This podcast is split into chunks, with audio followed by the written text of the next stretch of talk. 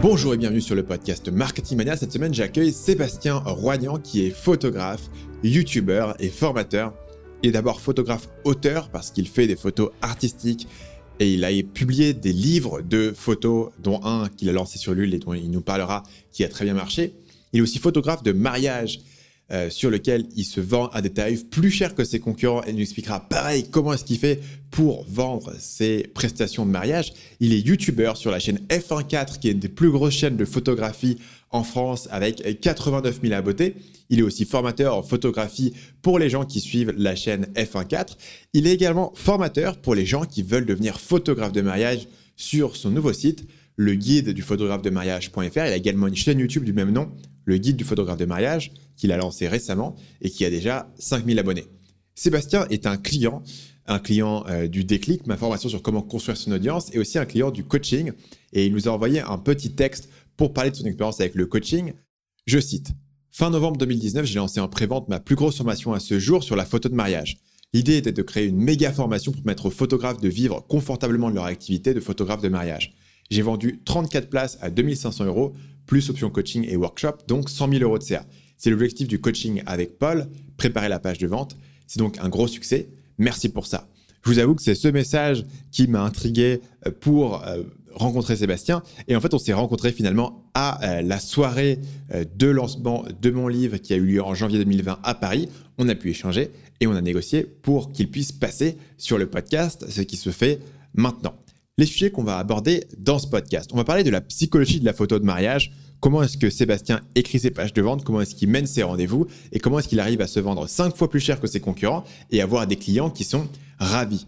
On va parler du vieux YouTube versus le nouveau YouTube, parce que c'était que se lancer sur YouTube il y a 8 ans et qu'est-ce qui a changé entre les deux? On va parler de comment est-ce qu'on trouve le problème dur au sein d'une niche et pourquoi est-ce que Sébastien a lancé un nouveau site et une nouvelle chaîne YouTube au sein d'un marché sur lequel il est actif depuis longtemps, qui est la photographie on va parler d'apprendre à aimer le marketing quand on est un photographe, quand on est un créatif et qu'on n'a jamais trouvé ça intéressant, même éthique. On va parler de comment est-ce que Sébastien a pu changer son thermostat financier pour gagner la confiance en soi qui était nécessaire pour pouvoir gagner plus d'argent. Et finalement, on parlera des anxiétés de la délégation et je donnerai mes conseils à Sébastien sur comment est-ce qu'il peut, par rapport au niveau où il en est aujourd'hui, commencer à déléguer de plus en plus de tâches et commencer à monter une équipe autour de son business. Sur ce, je vous propose d'écouter ma conversation avec Sébastien Roignan de F14. Salut Sébastien et bienvenue sur le podcast. Salut Stan. Sébastien, on s'était rencontré à la sortie euh, de lancement euh, de mon livre en janvier euh, de cette année, enfin fin janvier. Et tu m'avais raconté ton histoire. Donc, tu es photographe, tu fais aussi des, vidéos sur YouTube. Donc, la timeline, si j'ai bien compris, c'est à l'origine, tu étais photographe, notamment de mariage tu t'es lancé dans les vidéos sur la chaîne F14 et euh, plus récemment, euh, tu as sorti euh, un guide pour les gens qui veulent devenir photographe de mariage professionnel. C'est exactement ça. à la base, je suis photographe, même auteur, et devenu photographe prestataire, photographe de mariage pour bah, gagner un peu d'argent. Et puis, j'ai lancé ma chaîne F14 pour partager des choses. Et, et, là, juste en septembre dernier, donc en septembre 2019, j'ai lancé le guide du photographe de mariage. Donc, quand tu dis photographe auteur, en fait, tu fais des photos artistiques qui vont être, par exemple, vendues dans une galerie. C'est ça. Bon, ça, commence à être vendu en galerie. J'ai sorti un livre aussi qui s'appelle Soledad, j'ai fait une, un, Ulule pour ça qui a très, très, très bien fonctionné, puisque j'ai vendu plus de 600, 600 livres. Et euh, grâce à la communauté, et c'est on va dire que c'est l'essentiel de mon, enfin, c'est pas l'essentiel de mon travail en termes de temps, mais dans mon esprit, c'est, si j'avais à me qualifier en tant que photographe, euh, prestataire, youtubeur et tout, je serais photographe-auteur. Mmh. Euh, quand on a vendu, as vendu 600 livres, c'est quoi le tarif d'un livre sur Ulule? Euh, le tarif était à 40 euros, 42 euros le livre. Après, il y avait des, euh, versions limitées, il y avait des versions, avec des tirages, toutes les choses comme ça. J'ai fait 41 000 euros en deux semaines de Ulule. Excellent. Et c'est qui du coup ta communauté qui va acheter ça? Parce que tu, nous as parlé de tu une communauté qui sont avec toi pour apprendre la photo. Est-ce que eux c'est aussi des clients d'un livre sur de la photo que toi tu vas sortir par exemple? Tout à fait. Euh, c'est essentiellement eux mes clients. Euh, enfin, dans le sens où la communauté que j'ai lancée grâce à la chaîne F1.4, c'est une communauté de, bah, de au début d'amateurs photographes, mais que j'ai euh, amené vers le côté professionnel aussi de, la photo. Et d'ailleurs, je devais faire un, Ulule euh, de mon deuxième livre, là, début avril, j'avais tout bien fait le marketing et tout comme il fallait. Sauf que bah, le confinement est arrivé et comme la plupart des personnes qui allaient acheter mon livre sont des photographes professionnels qui ont été très très impactés par le confinement du fait que bah, des mariages aient été reportés à l'année prochaine, qu'il n'y avait plus de clients, qu'il n'y avait plus de, de prestations possibles. Bah, j'ai dû euh, donc annuler mon, mon, lancement et repartir euh, peut-être l'année prochaine, puisque le livre que je voulais faire maintenant euh, allait me coûter quand même pas mal de pas mal d'argent, ça se comptait en dizaines de, milliers d'euros pour la production du livre, et donc je ne pouvais pas me permettre de faire un petit score pour ce, mmh. pour ce livre-là, juste pour histoire de rentrer dans mes frais. Ouais. Un point intéressant qu'on a évoqué juste avant de commencer à enregistrer le podcast, c'était que tu viens du milieu de la photographie, un milieu que tu m'as expliqué qui déteste le marketing. Aujourd'hui, tu sembles de plus en plus à l'aise avec ça. Tu as fait des formations avec nous, tu as pris un coaching avec nous. Tu parlais tout à l'heure du fait d'avoir lancé sur Ulule, d'avoir fait tout le marketing. Parle-moi un petit peu de ton parcours par rapport à ça et qu'est-ce qui faisait qu'au départ, tu détestais le marketing et surtout, qu'est-ce qui t'a fait changer d'avis? Euh, Alors, ça a été un très, très, très long parcours. très long. Euh, Donc de l'ordre de quoi? De, 15 ans, ça? Tu m'as dit que tu étais indépendant depuis quasiment 14 ans? Ouais, là j'ai 36 ans, je me suis lancé à mon compte à, 21, 22 ans. Euh, juste pour la petite histoire, euh, je suis issu d'une école de cinéma, je, voulais, en infographie 3D, je voulais faire les effets spéciaux sur Jurassic Park 6, c'est ce que je dis souvent, mais c'est là, il sort en plus l'année prochaine normalement, donc donc c'est mort, je ne je pourrais jamais le faire. Mais, mais c'était mon rêve de gosse et euh, travailler sur les grands films, parce que je suis un très grand fan de cinéma. Et, euh, donc j'ai fait une école de cinéma et j'ai compris pendant cette école-là que euh, ça allait être un travail à la chaîne, que travailler dans les effets spéciaux, c'était un travail pour moi que je considérais de merde, dans le sens où bah, c'est des horaires de merde, c'est du crush tout le temps, enfin c'est c'est pas ce que je voulais. Et donc je me suis, j'étais à Rennes et je, me suis, je me suis orienté vers l'architecture parce que c'est là où, à l'époque, il y avait de quoi faire de la 3D. Donc, tu sais, les perspectives immobilières des nouveaux bâtiments, tout ça. Et il a fallu déjà trouver un job, ce qui n'était pas facile du fait que je sois très timide, très introverti. Ah, j'ai beaucoup de mal à me lier, à me lier aux gens. Enfin, ça a toujours été compliqué. Et, et, au bout d'un an de, de, CDD dans une boîte qui était très très chouette avec un patron qui, qui savait d'où il venait, enfin c'était cool, le, j'ai vu que, que c'était pas pour moi le fait d'être employé.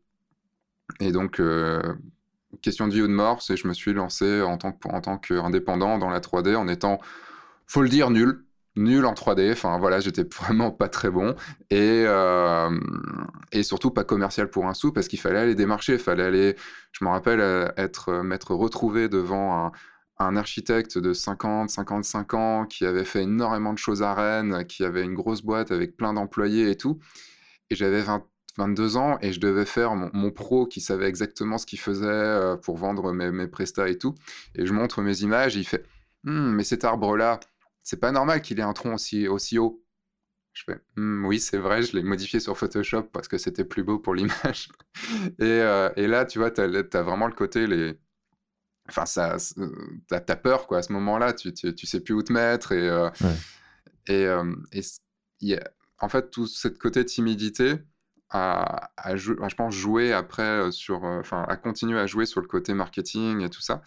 Et quand il a fallu que que je me mette à que je alors en 2008, il y a eu une crise. Je pense que tu t'en rappelles. En 2008, il y a eu la crise des subprimes, tout ça et tout. Et, tu étais déjà en activité à ce moment-là. Voilà, je me suis lancé en 2006 à mon compte. Et euh, la crise des subprimes a fait que bah, ça a beaucoup touché les promoteurs et les architectes, ce qui fait que j'avais plus de, plus de boulot. Ouais. Et je me retrouvais à la sortie d'un boulot qui m'avait euh, fait gagner pas mal d'argent, mais euh, l'État m'a repris énormément d'argent juste après. D'où l'utilité d'avoir un bon comptable. Et, et donc j'étais dans la merde financière complète. Et, et il a fallu, et à ce moment-là, j'avais déjà commencé un peu la photo. Et je me suis dit, pourquoi pas faire du mariage? Euh, et, donc, à ce moment-là, j'ai commencé dans la photo, tout ça, et il a fallu vraiment bah, vendre mes prestations à ce moment-là. C'est même plus du démarchage où j'allais voir des clients professionnels, c'était vendre mes prestations à des particuliers. Et euh, bon, je fais un site, tout ça et tout. Et euh, sauf qu'à un moment, il faut parler argent. Avec, les, avec un professionnel, encore tu dis, c'est pas forcément son argent, donc ça le fait, tout ça et tout. Mais avec un particulier, tu, quand tu demandes ne serait-ce qu'à l'époque déjà 1000, 1200 balles euh, pour un, pour un mariage, tu te dis c'est un SMIC. tu demandes un SMIC pour bosser. techniquement, dans leur tête, on bosse une journée, même si on bosse une semaine en tout en travail. Et ça a toujours été très, très, très difficile. Si tu passes une journée sur le mariage, tu te dis que tu passes une semaine. Donne-moi une idée un petit peu de où se passe le temps restant. C'est quoi? C'est derrière euh, en, édition des photos? Comment ça se passe? Alors déjà, c'est bah, la partie visible, c'est forcément le jour J, donc le jour de présence. avant, il y a tout ce qui est rendez-vous, le rendez-vous de vente, euh, en pensant aussi aux rendez-vous de vente qui ne se font pas, enfin c'est-à-dire euh, ceux qui se font mais qui signent pas. Le, il y a toute la préparation. Donc moi, je prépare beaucoup avec mes mariés j'ai une séance photo avant le mariage pour qu'il soit bien le jour J. J'ai un, j'ai un, plusieurs rendez-vous de préparation en visio pour bien organiser la journée, pour être sûr que qu'ils aient pas de problème euh, le jour J. Je fais un peu wedding planner sur, sur ces choses-là. Donc il y a tout ça. Le jour J, puis après le tri, le post-traitement. Ça, j'arrive à, le faire assez rapidement. En gros, c'est une très grosse journée de boulot. Mais après, il y a la création du livre, il y a le, SAV, il y a la galerie en ligne. Il y a, enfin, c'est vraiment, en gros, j'ai fait le calcul sur une de mes vidéos, c'est entre 40 et 50 heures, voire 60 heures de travail, en fonction évidemment du temps de présence le jour J. Donc c'est une très grosse semaine de travail, plus tout le travail qu'on a fait avant pour s'y mettre. Et, euh, donc il a fallu bah, faire de la pub dans tout ça à faire la pub, euh, enfin se, créer des partenariats, et ça a été toujours, euh, ça a été vraiment difficile pour moi. Et je l'ai encore plus remarqué quand, il a, quand j'ai commencé ma chaîne YouTube et que j'ai commencé à apprendre aux photographes qu'il fallait se vendre, que euh, les tarifs, ça, c'était, il fallait pas se vendre 500 balles la journée parce que sinon tu faisais rien, 500 balles la semaine de travail, enfin c'était pas cher. Et je me suis pris des réactions très très très fortes du genre, non, c'est pas des choses qui se. Enfin, comment tu peux dire ce genre de choses pour tes clients? Tu les aimes pas et tout? Enfin, il y avait vraiment une réaction très épidermique au niveau, euh, au niveau marketing. De la part des photographes, du coup De la part des photographes, mais comme j'étais avant. C'est juste que j'avais un petit peu évolué, tu vois. Et j'ai continué à évoluer. J'avais vu une vidéo d'un photographe qui, qui, montrait son rendez-vous de vente. Et c'était en 2012. Et ça m'avait complètement subjugué. À la fin, il faisait une offre une offre spéciale, un truc qui était valable, genre euh, deux heures, tu vois. je me suis fait, mais putain, mais comment on a le droit de faire ça, quoi? Comment on peut me foutre la pression comme ça à des, à des gens? Et je l'ai essayé, et j'ai vendu, je devais vendre, ils avaient mis 500 balles de budget, et j'ai vendu pour 2500 balles, ils sont repartis avec le sourire, et moi j'avais le sourire aussi, et la, la, prestation s'est ultra, ultra bien passée. Et j'ai fait, j'ai quand même fait plus 1000 balles, juste parce que j'ai fait une offre qui était bien faite, et j'ai fait, waouh ça marche, c'est fou. Euh, et, au fur et à mesure, après, bah, euh, j'ai travaillé là-dessus. Et la dernière chose qui m'a fait vraiment évoluer, enfin, l'avant-dernière chose avant, avant, ta formation encore et tout, mais j'étais déjà bien évolué là-dessus, euh, j'avais bien évolué là-dessus, c'est la rencontre d'un marketeur que, que, tu connais un petit peu, enfin, que tu as, déjà rencontré une fois, je ne sais pas si tu t'en rappelles, mais c'est ce qui s'appelle Siegfried C, qui, qui m'avait contacté et il me euh, dit tiens est-ce que je peux t'interviewer pour, euh, pour ma chaîne? Je fais euh, ok. Mais sache que si tes questions me plaisent pas je te je me donne le droit de ne pas d'arrêter l'interview j'avais carrément dit ça quoi. Tu vois à quel point le, et t'avais peur de quoi comme question du coup? C'est pas que j'avais peur mais c'est le côté marketeur. Enfin lui c'est un vrai marketeur tu vois. C'est en sens c'est son boulot de, de, conseiller en marketing tout ça et tout. Et, et c'était encore trop pour moi tu vois il y a eu une très très lente évolution entre, 2000, entre 2006 et maintenant sur le fait que j'accepte beaucoup plus de choses maintenant dans le marketing et maintenant j'en joue. C'est devenu un jeu vraiment.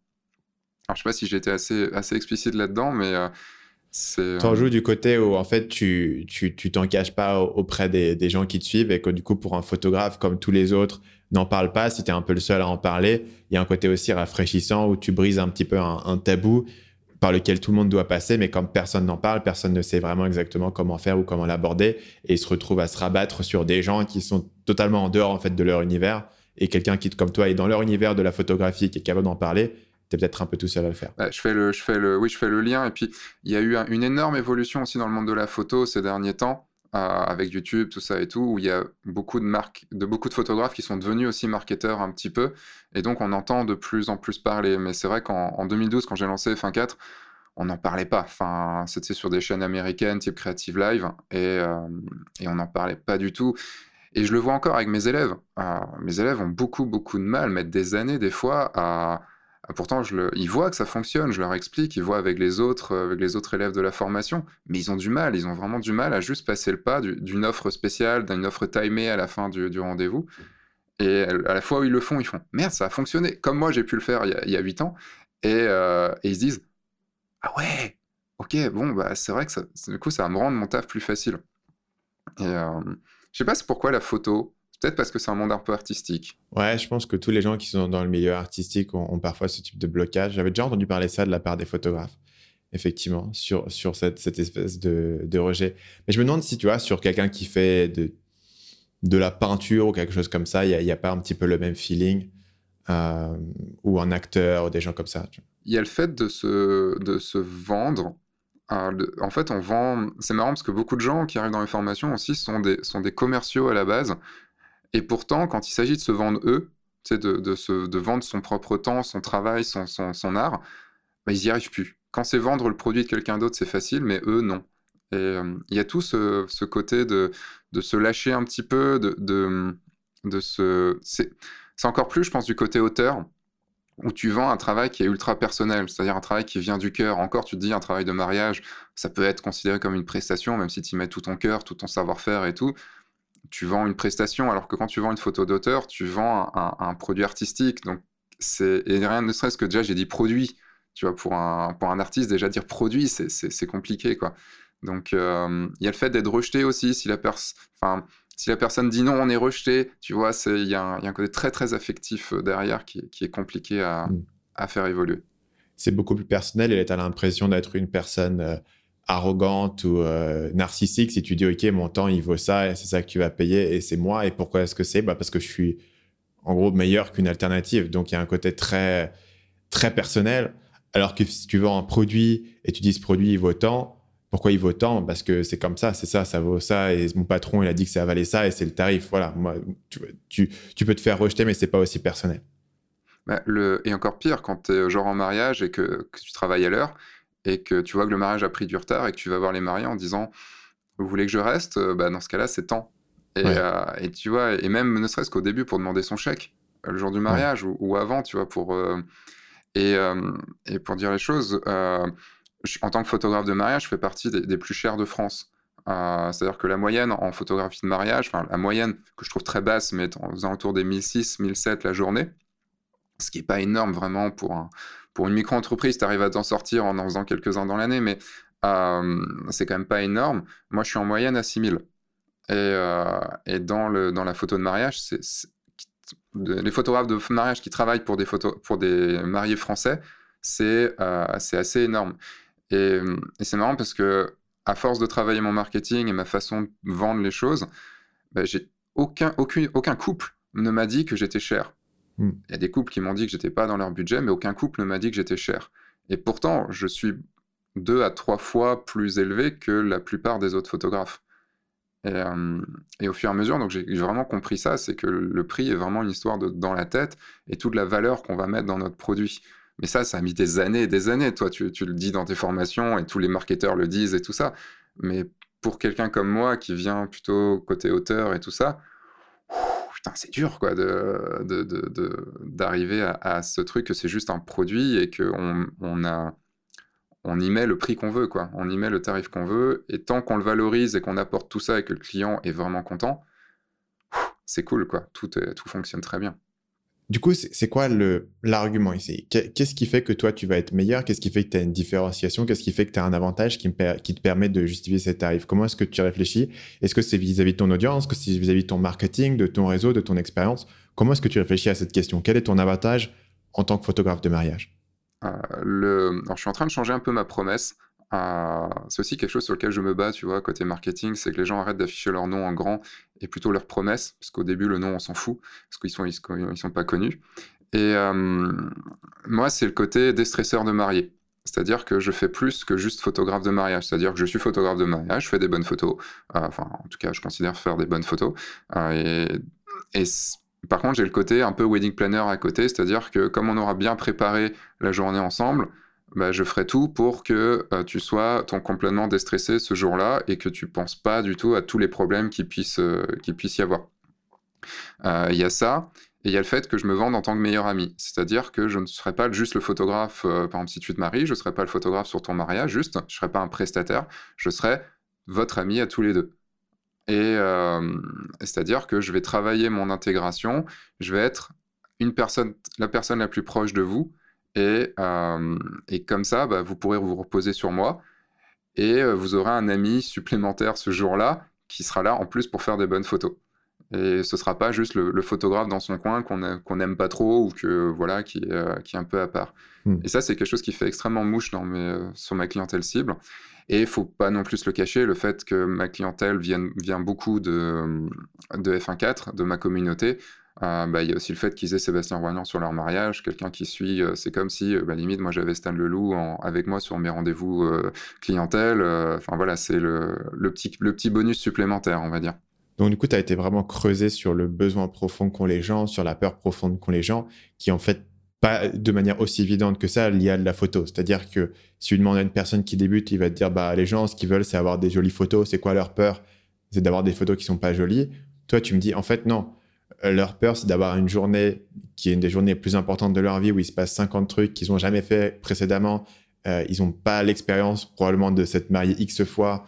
Euh, ils ont le stress de savoir si tout va bien se passer toi, ce que tu vends aussi, c'est le fait de rassurer, de passer une meilleure journée, de passer un meilleur, moment avec bah, ton expertise aussi et le fait que tu en aies fait beaucoup et le fait que tu arrives avec tout ça tu as mentionné plusieurs fois que quasiment tu faisais un rôle de wedding planner. Ça va jusqu'à où? Parce que j'imagine qu'il y a plein de trucs qui peuvent se passer dans un mariage sur la nourriture, sur le lieu, etc. Jusqu'à où est-ce que toi, tu, prends la main sur les rouages du mariage? Alors, je prends surtout la main avant, c'est-à-dire que j'organise euh, avec eux le planning, pas à la minute près, bien sûr, parce que ça sert à rien, hein, mais euh, on organise des déplacements. Je, vais même jusqu'à changer leur.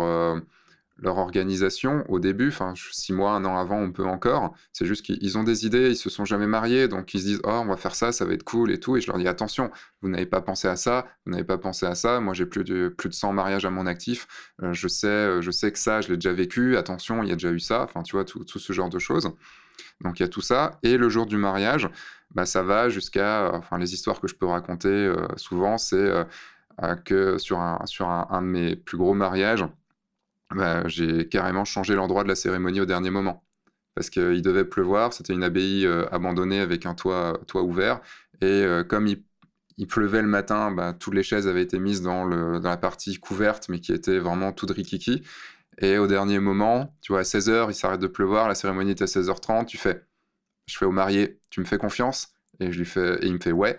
Moi, je croise les doigts fortement et je commence à, prendre tous les, à, ramener tous les gens avec moi. Il y a quand même 250 invités, à changer les, chaises, à bouger les chaises. Moi, j'ai juste commencé et puis euh, les invités ont, continué. Moi, j'ai pu faire des photos et tout ça.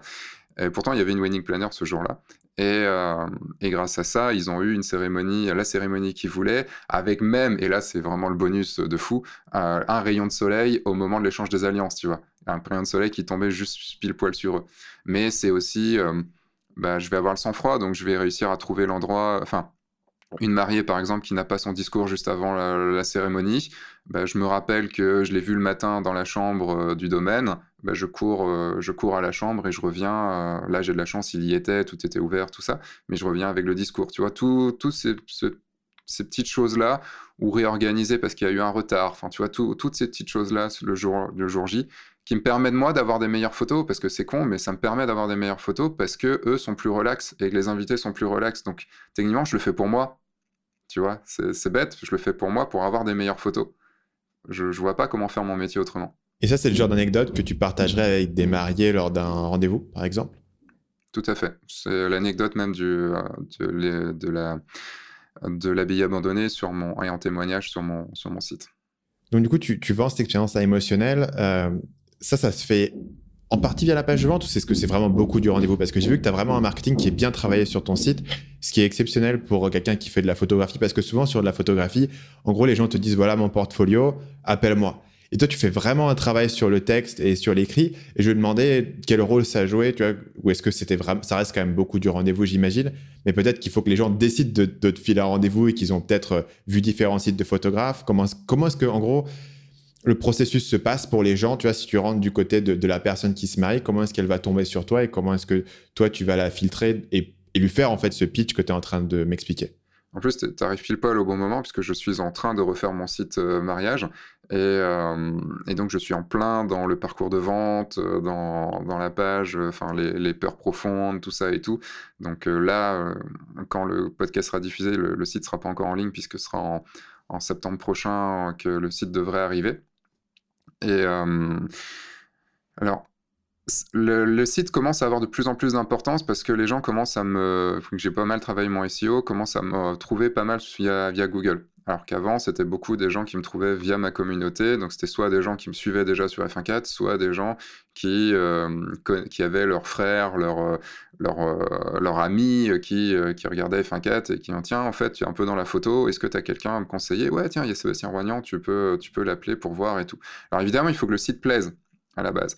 Donc j'ai essayé de faire un site déjà avec une vidéo. Tu vois, c'est con, mais en 2012, quand j'avais vu des, des cours chez Creative Live, euh, il y avait deux photographes qui montraient une vidéo euh, de présentation. Plutôt que d'avoir juste ta, photo derrière ton, appareil euh, photo qui te cache oh, je suis un photographe timide, je me montre pas, et, un texte disant j'aime ci, j'aime pas ça, et puis contactez-moi.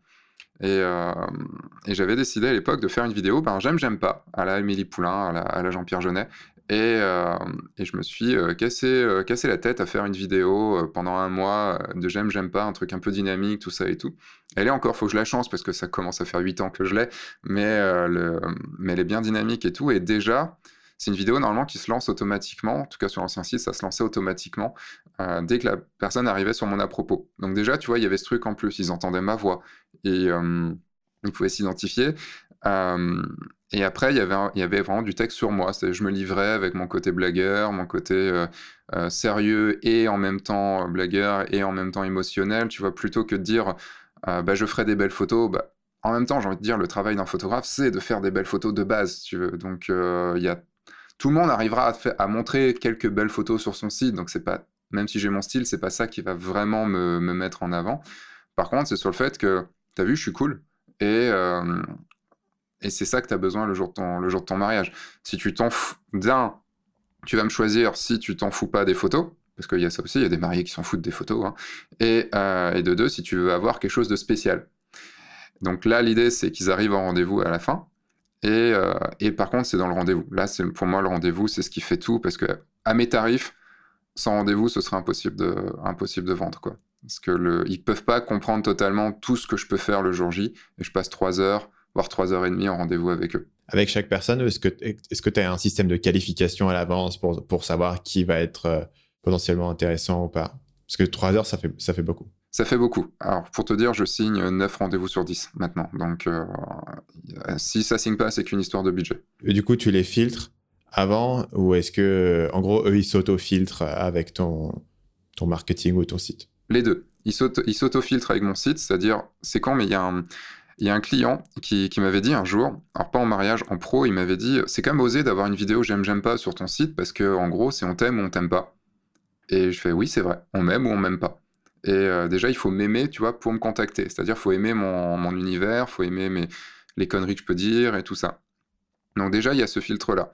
Deuxième filtre, c'est qu'il n'y a pas de tarif sur mon site et que quand euh, le, il me contacte, je renvoie mon premier tarif. Et comme mon premier tarif est assez élevé, ça fait déjà, euh, ça fait le filtre du budget. Donc j'ai beaucoup moins de, de chances, de risques, on va dire, que quand je demande le budget euh, sur le rendez-vous, ils me, ils me disent euh, Ah mince, on, a, on, avait on avait que 1000 euros de budget, alors que je leur dis que ça commence au moins à 2500. Donc tu vois, c'est, mm.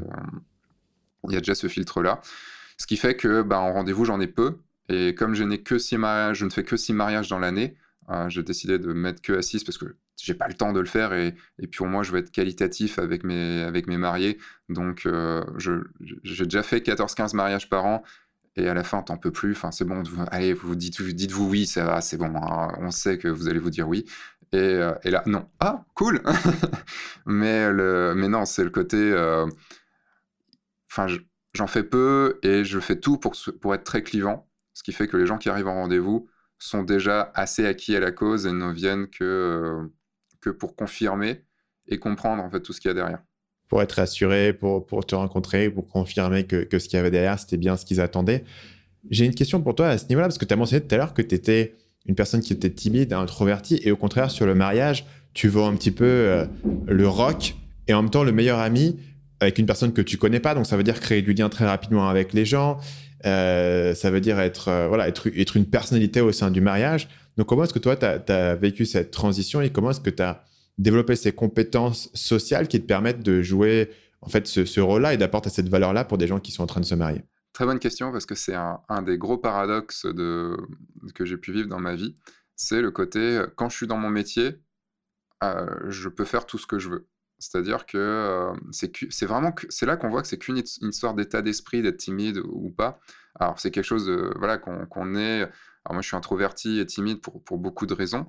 Euh, on pourra parler un peu plus tard. Mais euh, le, sur, sur un mariage, j'ai compris que pour avoir des bonnes photos, il fallait que j'aille vers les gens. Et, et j'ai aussi, je me suis aussi lancé dans la photo. Alors pas pour ça, mais j'ai continué dans la photo parce que ça me donnait une meilleure image de moi. Euh, ça me permettait de devenir quelqu'un. Et tu vois, plutôt que de d'aller vers les gens, le fait de devenir bon photographe et après d'avoir ma chaîne YouTube m'a permis que des gens un peu déjà qualifiés, puisque en gros j'ai dit qui j'étais par mes photos, j'ai dit qui j'étais dans mes vidéos, viennent me voir et donc j'ai pas cet acte d'aller vers les gens. Tu vois, les gens viennent te voir. Ce que, ce que je t'avais dit sur ta. Bon, tu dois plus t'en rappeler parce que tu étais complètement crevé euh, dans, sur ta soirée euh, en, janvier. Euh, je te dis, c'est marrant parce que d'habitude, je suis à ta place en train de signer un livre et tout ça, et les gens attendent pour venir me voir. Et, et c'est ça qui est, je trouve, complètement fou. C'est juste en ayant fait, tu vois, des vidéos sur Internet, en ayant partagé ton savoir, en ayant fait tout ça, tu as quand même des milliers de personnes qui font la queue pas, en même temps, heureusement, mais qui, qui, font la queue pour venir te voir. Et, et je peux bien les recevoir. Pourquoi? Parce que je suis dans mon rôle de Sébastien Roignan, personnage public, mais qui vaut déjà quelque chose. Tu vois, j'ai pas à me dire que je dois leur prouver que je suis quelqu'un, que je suis quelqu'un de bien, que je suis quelqu'un qui vaut quelque chose. Et, euh, sur les mariages, c'est ça, le fait d'être photographe sur les mariages fait que je suis euh, déjà adoubé par les mariés. Donc j'ai le droit d'être là, ils m'ont choisi, ils m'ont payé pour être là. Et, euh, et donc, je suis une personne à part dans le mariage puisque j'ai le droit de tout faire en tant que photographe. C'est ça qui est absolument génial, c'est que j'ai le droit d'aller partout, que ce soit de la, de la chambre de la mariée jusqu'à euh, être à côté d'eux sur la, la, pièce montée ou dans le bal, à danser avec eux ou autre. Je peux être absolument partout, je peux aller parler à tout le monde. Et euh, j'ai le droit. Et rien que le fait d'avoir le droit fait que j'y vais. Et c'est ce gros changement, et pour des gens qui sont venus avec moi sur des mariages et qui me connaissent à côté, ils voient ce changement entre le moment où je sors de, enfin, je suis dans ma voiture en arrivant au mariage et le moment où je sors de, ma voiture et que je rentre dans la, dans la, dans la maison où ils se préparent. Il y a un switch total entre le Sébastien normal qui est un peu introverti, bon, qui a beaucoup évolué avec le temps, hein, bien sûr, et, euh, et, le Seb qui, euh, qui euh, va être obligé d'aller vers les gens pour, pour faire ses photos et qui, qui va trouver les sujets de conversation, qui va y aller et tout ça. Je sais pas si, si ça t'a fait ça, si quand tu étais plus jeune. Euh, le, je faisais un travail qui était, je fais un travail de livreur de magazine. Et je pouvais rentrer dans un magasin le matin avec mon magazine en disant bonjour, contact, bam, tenez les, les magazines, merci, au revoir. Et revenir le soir même dans le, dans le magasin et faire bonjour, j'aimerais bien voir le, c'est impossible d'aller voir le vendeur, quoi. Ouais. C'est drôle. Du coup, entièrement une question de, contexte. Et c'est la version un peu, c'est la version sociale de ce qu'on disait tout à l'heure sur le fait que c'est plus difficile de te vendre toi ou de vendre ton, ta propre création artistique que de vendre un produit qui est abstrait. Et dans ce cas-là, il y a un côté, à mon avis, d'estime de soi, c'est-à-dire qu'est-ce que je vaux dans cette situation et qu'est-ce qui me donne le droit d'être là, qu'est-ce qui me donne le droit de, parler aux gens, est-ce que, est-ce que ça va les faire chier ce que je suis en train de leur dire, etc. Alors que si tu es dans un contexte où, en l'occurrence, tu es, photographe ou c'est ton métier où tu es censé être là et donc tu fais ton job et donc tu sens que tu as une légitimité de le faire, tu n'as aucun problème à le faire. Si la seule légitimité, c'est ta propre confiance en, toi et ta propre arrogance de dire bah écoutez, moi je suis un mec super intéressant, vous allez m'écouter parler, euh, c'est très différent. Et moi, moi j'ai un peu la même chose, c'est-à-dire que du coup, tu es venu, es venu à l'événement que j'avais fait à Paris. Euh, ce soir-là, j'ai parlé à 200 personnes, j'ai serré 200 mains, j'ai signé le livre de tout le monde, j'ai écouté les histoires de tout le monde, etc. C'est un truc en temps normal, je le fais pas en fait. Euh, je le fais pas parce que c'est pas ma personnalité et, je vais jamais. Voilà. Enfin, théoriquement, ma règle, c'est euh, je dîne pas avec plus de, de, six personnes à la fois parce que sinon, euh, ça me saoule, il y, a trop de bruit et j'arrive pas à suivre. C'est trop fatigant pour moi. Tu vois, c'est un peu ça ma règle. Et d'un coup, tu dis le mec qui fait un truc devant 200 personnes parce que les gens viennent spécifiquement pour me voir, euh, pour écouter ce que j'ai à, dire, euh, pour bah, acheter mon livre, etc. Ce qui fait qu'en fait, le contexte est, totalement différent. Et voilà, je, suis capable de, parler devant eux, je suis capable de rencontrer tous les gens parce que je sais en un sens ce que les gens attendent de moi, en fait j'ai pas j'ai pas de, de question de, qu'est-ce que je vais faire, qu'est-ce que je vais dire, est-ce que ce que je raconte c'est assez intéressant puisque les gens m'ont déjà dit en fait en étant là qu'ils avaient envie de me voir et qu'ils trouvaient que ce que je racontais c'était intéressant. Oui, puis ils ont fait l'acte de venir quand même pour euh, pour te voir. Bon, alors j'étais là parce que j'étais de base à Paris, hein, parce que je suis à Lyon, je suis pas venu spécialement pour toi, je devais venir à Paris et coup de bol, c'est le moment où tu où tu passais. Mais c'est vrai que je me suis dit non, si quand même, enfin voilà, je vais aller je vais aller le voir euh, parce que euh, parce que c'est l'occasion et après, je sais pas si tu avais cette peur un petit peu, parce que moi, ça, m'arrive, j'ai ça au salon de la photo tous les ans. Je vais au salon de la photo et je passe cinq jours de fou avec, je ne peux pas m'arrêter de discuter. je ne je, peux même pas aller aux toilettes, tu vois, tellement j'ai des gens qui viennent tout le temps, tout le temps vers moi et tout ça, et que comme je suis gentil et que j'ai envie de discuter avec les gens, je n'arrive pas à leur dire non, excuse-moi, il faut que j'aille aux toilettes. Et le, là, au dernier salon de la photo en novembre, j'ai eu une demi-heure pour naviguer dans le salon pendant cinq jours, tu vois. Et euh, est-ce que tu as cette peur? Parce que moi, j'ai eu, eu, cette peur aussi. Et quand je monte sur scène, c'est ça. La peur que, de, alors d'un, de décevoir, et de deux, qu'il y ait des gens qui viennent juste pour voir que tu vas te planter. Euh, est-ce que tu as, pensé bah, à ça Dans ce cas-là, je pense pas que les gens étaient là pour, pour me voir me planter, parce que c'était un contexte un peu différent. Tu vois, c'était vraiment un truc extrêmement spécifique. J'étais pas sur une conférence euh, les gens étaient là spécifiquement pour me, pour me voir. Je n'étais pas sur une conférence où les gens peuvent avoir d'autres raisons de faire. Après, sur le, fait de décevoir les gens, moi, je considère quasiment que par rapport à ce que je fais, c'est un donné que je vais être moins impressionnant en personne que dans mes vidéos, en fait. Parce que tu regardes une vidéo Marketing Mania, ce que tu vois en 15 minutes, c'est le condensé potentiellement de, mettons, 10 euh, à 15 heures de travail. Donc j'ai fait beaucoup de recherches, j'ai fait mes trucs, j'ai écrit mes phrases millimétrées, je les ai relues, je les ai peaufinées, euh, j'ai parlé, quand je parle, je refais les prises plusieurs fois, etc. Donc ce que tu reçois, ce que tu consommes habituellement, c'est un condensé d'un condensé, un condensé de ma personnalité, euh, de mes compétences, et je suis beaucoup plus vif et beaucoup plus complet et beaucoup plus simplement articulé dans mes vidéos que je peux être dans la vie réelle. Après, moi, je pars toujours du principe que quand les gens me, voient en, présentiel, euh, voilà, ce qu'ils veulent, c'est dire bah tiens, j'ai vu ce mec que je vois d'habitude sur YouTube. Tu vois, ils s'attendent pas non plus à, ce que je fasse des, lumières. Et dans une certaine mesure, dans une moindre mesure, mais dans une certaine mesure, le fait de parler sur scène, c'est un petit peu ça. Si les gens vont à des conférences pour voir quelqu'un parler sur scène qu'ils auraient pu voir sur YouTube, ils viennent pas uniquement pour le pour le contenu de ce que la personne va dire, mais sur l'expérience d'être euh, à proximité de cette personne, de pouvoir dire que tu l'as vu, de pouvoir discuter après avec et de d'avoir un peu euh, euh, enfin, c'est une expérience vraiment étrange. Moi, ça m'est arrivé plusieurs fois de briser en fait cet écran. Tu parles à quelqu'un que tu suis, notamment à un podcasteur. Le podcasteur, c'est encore plus bizarre parce que tu n'es pas habitué à voir sa tête. Et quand tu parles à un podcasteur, tu as la voix que tu as entendue pendant des heures et des heures et des heures et tu as une tête qui est en train de te parler. Et, vraiment, c'est une expérience assez particulière hein, que j'ai eu plusieurs fois euh, en rencontrant des gens. Et je pense que c'est ça au final. C'est d'ailleurs très bizarre, tu vois, d'avoir un espèce d'épisode de, Marketing Mania là maintenant devant moi. J'ai l'impression que t'es pas réel, puisque comme je te vois en plus en vidéo, j'ai l'impression de. C'est mince, je peux agir sur la vidéo, c'est bizarre, tu vois. C'est un podcast interactif, tu vois. Il n'y a, qu'une personne à la fois qui peut l'avoir, mais chaque semaine, une personne a un podcast interactif. Je vais parler avec toi d'un sujet que tu as mentionné au, au début de. Encore une fois, juste avant d'enregistrer c'était le vieux YouTube, le nouveau YouTube. Donc toi, tu as une chaîne qui s'appelle F14, euh, sur lequel tu as un, peu plus de 80 000 abonnés. Euh, j'attends d'arriver aux 90 000, je suis à 89 700. Et je suis donc, tu es tout proche. les 100 000 surtout. Tu es tout proche des 90 000, tu es tout proche des, des 100 000 et du, et du play button. Le play button aussi, c'est un truc assez marrant parce que c'est un objet un peu mythique que tu vois que dans les vidéos et d'un coup, il arrive chez toi et tu fais Ah ouais, ok, pas mal. Je suis en train limite de faire mon deuil. En fait, je sais pas si je vais y arriver en fait aux 100 000 et. Euh, et ça me fait mal, ça me fait mal, tu vois, parce que je suis proche, tu sais, tu me touches, et, tu fais, hum, non Tu vas y pas arriver. à 90 000. tu, vas, tu vas arriver. Justement, je vais parler de ce sujet-là. Donc, ça fait 8 ans que tu fais cette chaîne F14. Euh, tu as quasiment 500 vidéos sur la chaîne. Mais tu parlais tout à l'heure, avant qu'on enregistre, de cette idée qu'il y a un vieux YouTube et il y a un nouveau YouTube. Et je voudrais comprendre, mm. voilà, pour toi, qu'est-ce que c'est que ce, nouveau YouTube? Le, Pour moi, le, vieux YouTube, je suis arrivé sur YouTube en 2012.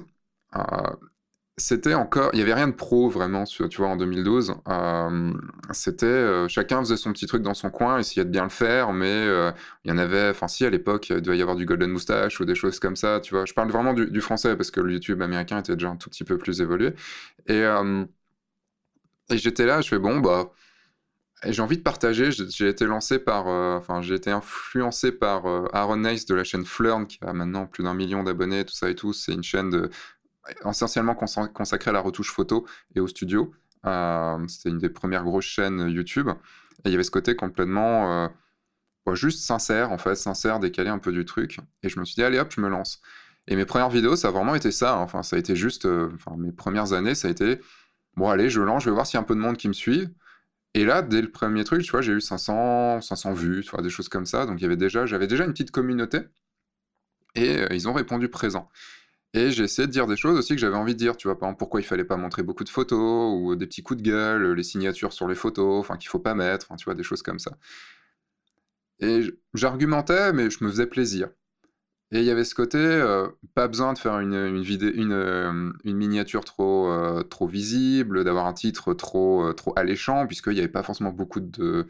À l'époque, il y avait trois, trois... Il y avait une chaîne qui était là depuis un an, et il y a eu trois grosses chaînes qui sont lancées cette année-là, et sur la photo en France. Et, et vraiment, ça a été juste du plaisir. Et, et, au fur et à mesure des années, j'ai vu le YouTube se professionnaliser. C'est-à-dire, bah, ce qui marchait de plus en plus, c'était il fallait faire des, miniatures. Alors, je vais, appeler ça putaclic, mais c'est pas putaclic, c'est. Euh, T'en as, as, encore parlé il y a pas longtemps dans un podcast, mais il y a le côté. Enfin, vraiment des miniatures beaucoup plus attrayantes, des, titres des axes de titres euh, très attrayants euh, qui donnent envie de cliquer, sans évidemment mentir dans ta vidéo, parce que le putaclic, c'est qu'on ment dans la vidéo, c'est-à-dire qu'on te, prévoit, te promet quelque chose qui ne sera pas du tout dans, la vidéo. Et euh, tu vois, encore ce côté marketing, tu vois, qui, qui était pas dans, que j'ai eu du mal à, beaucoup de mal à intégrer. Et surtout le côté professionnalisé, c'est-à-dire que avec les drones qui sont arrivés, avec les, les, appareils photo qui filmaient de mieux en mieux, avec la qualité beaucoup plus facile maintenant de, de production, ben on devait se faire plus chier à faire, les, à faire des vidéos. Euh, et comme il y avait beaucoup plus de contenu aussi, il y a de plus en plus de contenu à côté, ben on n'est plus tout seul. Donc forcément, il faut faire du truc un peu plus qualitatif, tout ça. Et, euh, et puis même maintenant, il y a aussi, je sais plus avec qui j'en parlais de ça, mais il y a ce côté où on connaît les codes. Tu vois, Instagram, euh, YouTube, Facebook, on connaît maintenant les codes, on sait ce qui fonctionne. J'ai halluciné le jour où j'ai appris que il y avait une carte du monde qui était euh, vendue pour te dire tiens tu vas à tel endroit, telle position GPS, à telle heure, à telle date, et comme ça tu fais tout le tour du monde en six mois et tu prends des photos pour, euh, pour Instagram et tu auras la même photo que tout le monde, mais tu auras 100 000 abonnés à la fin puisque c'est les photos qui fonctionnent sur Instagram. Et j'ai fait waouh putain on peut faire ça? C'est-à-dire qu'il y, a une recette, il y a une méthode, sans aucune personnalité derrière, puisque tu fais la même photo que tout le monde, tu vas à tel endroit, enfin, il n'y a rien de plus, pour moi, plus débile que ça, que d'aller euh, refaire la même chose qui existe déjà, sans donner de sa personne. Mais est-ce que ça marche ça? Parce que si les gens l'ont déjà vu, pourquoi est-ce qu'ils s'abonnent encore il, y a, y a une côté où tu peux, tu peux remettre une recette, mais si elle a déjà été faite, euh, il y a comme une prime au fait de l'avoir fait en premier ou d'avoir inventé le truc. tu penses que ça marche, ce truc sur Instagram? Moi, je connais moins bien Insta. Ça fonctionne. Tu... Euh, je vais pas me faire que des amis là-dessus, mais il y a beaucoup de photographes, de gens qui se disent photographes et qui sont des photographes Instagrammeurs. Et euh, dans le sens où il y a une méthode Instagram, c'est-à-dire, tu vois, c'est con, mais genre euh, une photo avec une, euh, avec, tu mets une boule transparente, c'est les boules transparentes qui inversent le monde, avec un beau coucher de soleil, tu genre, as lancé ton portable dans les airs, tu le tiens comme ça, ou tu te fais une photo, tiens moi devant un grand panorama, tout ça, avec un filtre un peu pétant, tout ça et tout, un beau format carré c'est pour moi des photos que je vais dire commerciales, tu vois, qui ne sont pas artistiques, mais c'est des photographes qui se revendiquent artistiques. Et ça, c'est totalement de l'Instagram. Ça a fonctionné parce qu'il y a un public sur Instagram. C'est-à-dire qu'il y a un public sur YouTube, il y a un public sur Instagram, et c'est euh, les gens qui vont sur Instagram, pas tous, hein, bien sûr, mais une grande majorité, attendent une certaine chose. Ils vont attendre ce type de paysage, vont attendre ce type de photos avec des gens devant, des grands paysages, tout ça et tout. Euh, ils vont attendre ça. Et pareil sur YouTube, maintenant on est tellement formaté aussi par toutes les choses qu'on a vues qu'on attend aussi ce genre de choses. Et donc, quand euh, ton YouTuber qui, fait des choses depuis longtemps bah, ne se met pas forcément à la mode de ce qu'il y a maintenant et tout, tu vas pouvoir dire Ah, mais c'est peut-être un. C'est plus grisant, parce que c'est nouveau, en fait, le truc qui arrive. Et, au fur et à mesure, ça va être délaissé. Alors, sûrement, il y aura des nouveautés qui vont arriver au fur et à mesure du temps, hein, ça, ça, je dis pas. Mais au fur et à mesure, on a quand même trouvé les recettes sur Instagram, sur YouTube et tous les réseaux sociaux de ce qui fonctionne. Comme à l'époque, en tant que photographe, euh, ça va parler aux photographes, mais tout ce qui est Flickr, 500 pix ou autre, euh, ce qui était des, réseaux qui existent encore, hein, c'est des réseaux de, des sociaux de photographes où tu postes tes photos et tout ça. Bah, il y, a, y avait certaines photos que je mettais par exemple mes nus en noir et blanc sur Flickr et je mettais mes photos de mise en scène avec des couleurs plus pétantes sur euh, sur 500 pix parce que c'était pas du tout la même clientèle.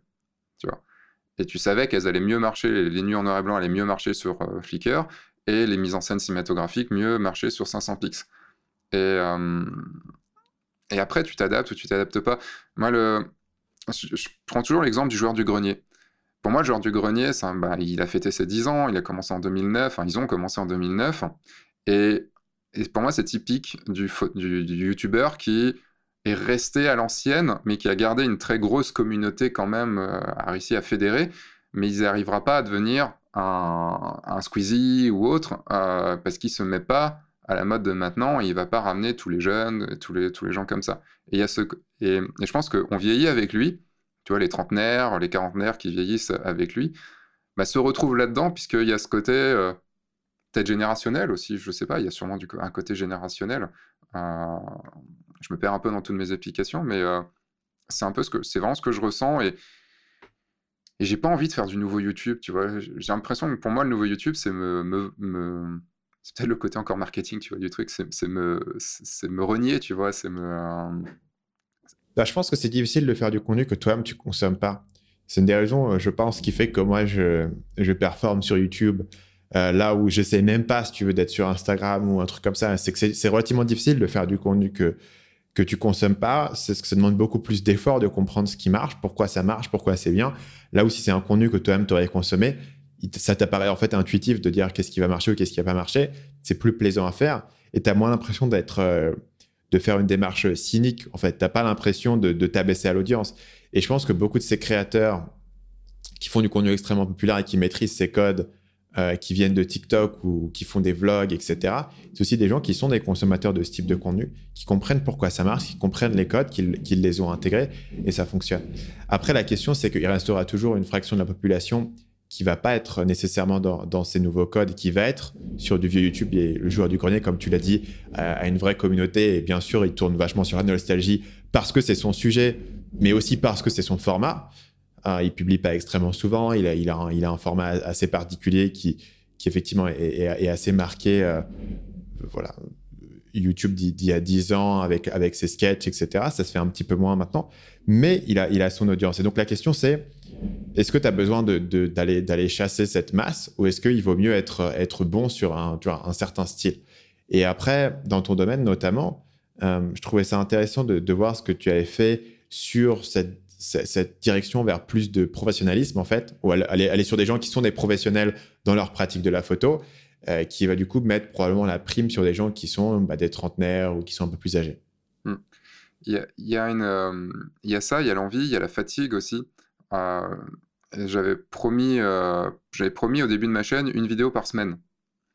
Et j'avais besoin de faire cette promesse parce que Sinon, j'aurais fait une vidéo, tu vois, pendant une vidéo par semaine pendant un mois, et puis après, j'aurais rien fait pendant six mois. Et enfin, je me connais, tu vois, je serais vraiment, euh, je serais, passé à autre chose et tout. Et le fait d'avoir une promesse publique d'une vidéo par semaine et d'avoir déjà une petite audience fait que bon, bah, je vais le faire. Et j'avoue qu'en qu'en 8 ans, ça a été difficile. Enfin, il y a eu des, hauts, il y a eu des bas. Tu vas trouver, euh, faire une, bonne vidéo toutes les semaines, euh, ça a été très difficile. Et, j'ai réalisé il n'y a pas longtemps qu'il y a pas mal de vidéos que j'aime revoir qui sont plutôt de la première ou de la deuxième saison plutôt que des dernières, tu vois. Et, et c'est ça aussi, le fait, tu, tu, disais, tu vois, du contenu qu'on consomme et qu'on est fier de faire. Il y a ça aussi, c'est là, je me force un peu plus maintenant à travailler mes vidéos et j'ai un peu plus l'envie de les revoir. Tu vas dire, s'il y a quelqu'un qui passe, eh putain, on va revoir cette vidéo, elle était cool, euh, plutôt que juste dire, bah, c'est une vidéo d'information et puis voilà. Euh, pour revenir sur ce que tu disais, donc, le, donc il y a F1 4 et, surtout il y avait un truc qui m'a beaucoup gêné euh, ces dernières années. Dès la première saison, j'ai commencé à parler professionnel hein, sur, euh, sur F1 4, donc dès, 2012. J'avais des vidéos sur la, sur, la vidéo, sur la photo de mariage, des choses comme ça et tout. C'est juste qu'au fur et à mesure du temps, j'ai pris beaucoup plus de plaisir à enseigner le, le pro qu'à enseigner le côté amateur. il y avait beaucoup de chaînes amateurs euh, il y a énormément de chaînes qui sont faites pour les gens qui se lançaient dans la photo, sauf que ça m'a jamais intéressé d'apprendre le triangle d'exposition, euh, les bases, tout ça et tout, ça m'a jamais intéressé. Je me suis toujours calé sur de l'amateur averti et euh, qui voulait en et pas technique aussi parce que je déteste le, matos et, je déteste parler matos. Mais il y avait ce côté à chaque fois que je mettais une vidéo professionnelle où ça parlait argent, où ça parlait se vendre, bah, je, me, je me tapais une grosse partie de ma communauté qui me disait non mais euh, enfin la photo c'est de la passion, c'est pas fait pour vendre, c'est pas fait pour enfin on parle pas d'argent, euh, si tu vends c'est que t'es pourri, enfin tu vois tout, ce genre de choses. Et je t'avoue que ça me gavait, j'avais le cul entre deux chaises. Et c'est pour ça que j'ai pris la décision et j'en avais parlé parce qu'à l'époque j'avais pris un, c'était l'année dernière, j'avais pris ta formation et j'avais pris aussi un, coaching. Tu lançais les coachings et j'avais pris un coaching avec Paul pour aussi juste euh, confirmer, euh, à la base, à confirmer le fait que, OK, je vais, je vais lancer une deuxième chaîne. Donc la deuxième chaîne, c'était parce que sur la chaîne principale, quand tu parlais de ces sujets sur le fait d'être pro et sur le fait de vendre, il y avait trop de backlash. Tu t'es dit, bah, si ça vous plaît pas, moi je vais le mettre ailleurs, vous abonnerez à ce truc-là si ça vous intéresse. Donc c'est pour ça la raison que tu, tu les as séparés. Il y a ça, et euh, aussi marketingment parlant, pour parler à ma clientèle cible tu vois, de plus en plus dans le marketing, à ma clientèle cible, et je voyais que je parlais à deux clientèles cibles sur ma partie F1.4, et ça devenait euh, incohérent, et euh, vaut mieux avoir un, comme tu le dis, hein, vaut mieux avoir un message vers une personne en particulier qu'un message qui va être dilué, enfin plusieurs messages qui vont être dilués sur plusieurs, euh, plusieurs cibles différentes. Donc je me suis dit, est-ce que c'est bon, sachant que j'ai une chaîne quand même avec 90 000 abonnés, enfin 85, est-ce que c'est bon de lancer une deuxième chaîne Tu vois, de repartir quasiment à zéro pas totalement à zéro, mais quasiment, avec, euh, avec un nouveau, une nouvelle chaîne. Et j'en ai pas mal discuté autour de moi, avec Paul, tout ça et tout, et je me suis dit, ok, si c'est bon. Et le jour où je l'ai fait, donc j'ai lancé ça en septembre dernier, le jour où je l'ai fait, putain, ça a été un vrai bonheur, parce que je pouvais enfin parler euh, totalement libère, de façon euh, libérée sur le, du, market, du marketing sur ma chaîne de, du guide du photographe de mariage, et je pouvais revenir à un côté plus passionné, côté F1 4. Euh, et, dans l'évolution, tu vois, ça a été ça. Et même dans l'évolution de F1 4 pour la saison prochaine, en septembre prochain, je vais même encore plus aller du côté auteur. Et donc du côté encore plus passionné, je ferai les vidéos pour moi et non plus euh, des vidéos autour de la photo sur plein de sujets différents. Je vais vraiment recentrer sur des choses que j'ai envie de faire. Et ça a vraiment été une, liberté de ton sur le guide du photographe de mariage de pouvoir dire pourquoi il ne faut pas vous vendre si peu cher, euh, comment vendre, comment, comment marcher en rendez-vous, comment. Enfin. Et bah, forcément aussi, et là il y a un côté aussi euh, bah, marketing et surtout un côté euh, prévisionnel, c'est que c'est beaucoup plus facile de vendre des formations chères à des gens qui vont faire de l'argent à côté en étant professionnels plutôt que de vendre des, des formations euh, sur comment faire de la photo studio à des gens qui sont juste des amateurs et qui vont, pour qui 100 balles, ça va être, ça va être très compliqué. Quoi. Et il y avait ça. Il y avait, il y avait aussi ça. Tu vois, c'est toutes ces raisons-là qui ont fait que. Et euh, c'est le. Il y a eu, il y a eu des gros changements dans, dans ma tête. Je suis désolé. alors, faut savoir que euh, j'ai un esprit qui part en arborescence. Donc, euh, je, je, digresse sur beaucoup de choses. Donc, n'hésite pas à me recentrer. Vas-y, je, te, je, te, ramènerai s'il y a un point en particulier qui m'intéresse, mais essentiellement, là, on dirait que tu as, eu le dilemme qui est, qui est le dilemme de beaucoup de gens qui vont suivre ma formation. Donc la formation que tu as suivie s'appelle Le Déclic, qui vont suivre le déclic. Parce que moi, mon idée, ça a toujours été, si tu veux euh, faire du contenu et vendre derrière des choses, que ce soit des formations ou autre chose, mais c'est pas important, il faut que tu comprennes quel est le problème que tu vas résoudre pour les gens et que tu focalises euh, ton contenu autour de ce problème pour générer une audience qui va derrière acheter, ce qui te permet de vivre avec une audience qui est beaucoup plus petite. La question que les gens ont parfois, c'est quand ils viennent me voir et ils ont déjà une audience qui est établie et maintenant ils veulent dire, OK, comment est-ce que je fais pour mieux monétiser cette audience. donc, du coup, tu as un petit peu un dilemme qui est, tu as commencé avec un truc qui était trop vague et potentiellement, ça t'a posé des problèmes marketing euh, plus tard. Maintenant, est-ce que tu fais quelque chose de nouveau et tu sépares les deux? Ou est-ce que tu essayes de transformer ce que tu as déjà au risque d'avoir des frictions au sein de ta communauté? Et je pense que dans les différents cas, les deux peuvent avoir du sens. Je pense que dans certains cas, ça peut avoir du sens de, de focaliser ton message. Par exemple, si tu parles de quatre sujets, il y en a un qui est le sujet qui intéresse tes meilleurs clients, euh, ceux qui ont vraiment du budget, ceux qui ont vraiment de l'intérêt, ceux qui ont un vrai problème à résoudre et pas juste une curiosité, ben, tu dis, bah, je vais couper les autres sujets et je vais me concentrer là-dessus. Ça peut être un choix qui, est, faisable. Toi, tu es dans la direction inverse, qui est aussi très légitime. Par certains aspects, c'est plus difficile parce que quand tu te retrouves avec deux chaînes YouTube à animer, animer une chaîne YouTube, c'est déjà du boulot. En avoir deux, c'est encore plus dur. Mais dans ce cas-là, tu préserves ce que tu aimais, ce que tu as construit sur F1.4 et le message que tu as construit, voilà, qui a de la valeur. Peut-être qu'il n'est pas aussi euh, cash money monétisable directement, mais c'est pas forcément dramatique et, ça a de la valeur en soi et les gens sont, sont contents de l'avoir. Pour pouvoir séparer, en fait, essentiellement, euh, prendre une sous-section des gens qui te suivent sur F1.4, qui sont les gens qui veulent devenir photographe professionnel, en leur disant écoutez-vous, euh, je sais que vous avez, vous avez plus de besoins que les autres, vous avez plus d'envie et vous avez aussi plus de budget. Je vais vous séparer, je vais vous mettre sur quelque chose. On va aller beaucoup plus profond que j'aurais pu être sur euh, la chaîne principale où, je dois parler à tout le monde et, c'est beaucoup plus large. Vu que j'ai identifié très précisément qui vous êtes, où est-ce que vous en êtes, euh, comment vous vous appelez, quel est votre besoin et quelle est votre vision en fait, qu'est-ce que vous essayez d'accomplir, je peux vous identifier. Donc, et pour ça, tu vois, c'est pour le coup, c'est un move assez courageux parce que sur YouTube, les chiffres, c'est important. Te dire, bah tiens, je vais repartir sur une chaîne avec zéro abonné, bah, c'est voilà, tu, tu, sens que ça, que, ça va, que ça va prendre du temps de, vraiment redémarrer la machine, mais sur le long terme, euh, tu auras quelque chose qui est beaucoup plus fort. Et finalement, pas sur le long terme, parce que tu l'as déjà vu euh, sur ton premier lancement, que euh, ça cartonnait sur le fait de pouvoir avoir un message bien précis pour une clientèle bien précise. C'est ça.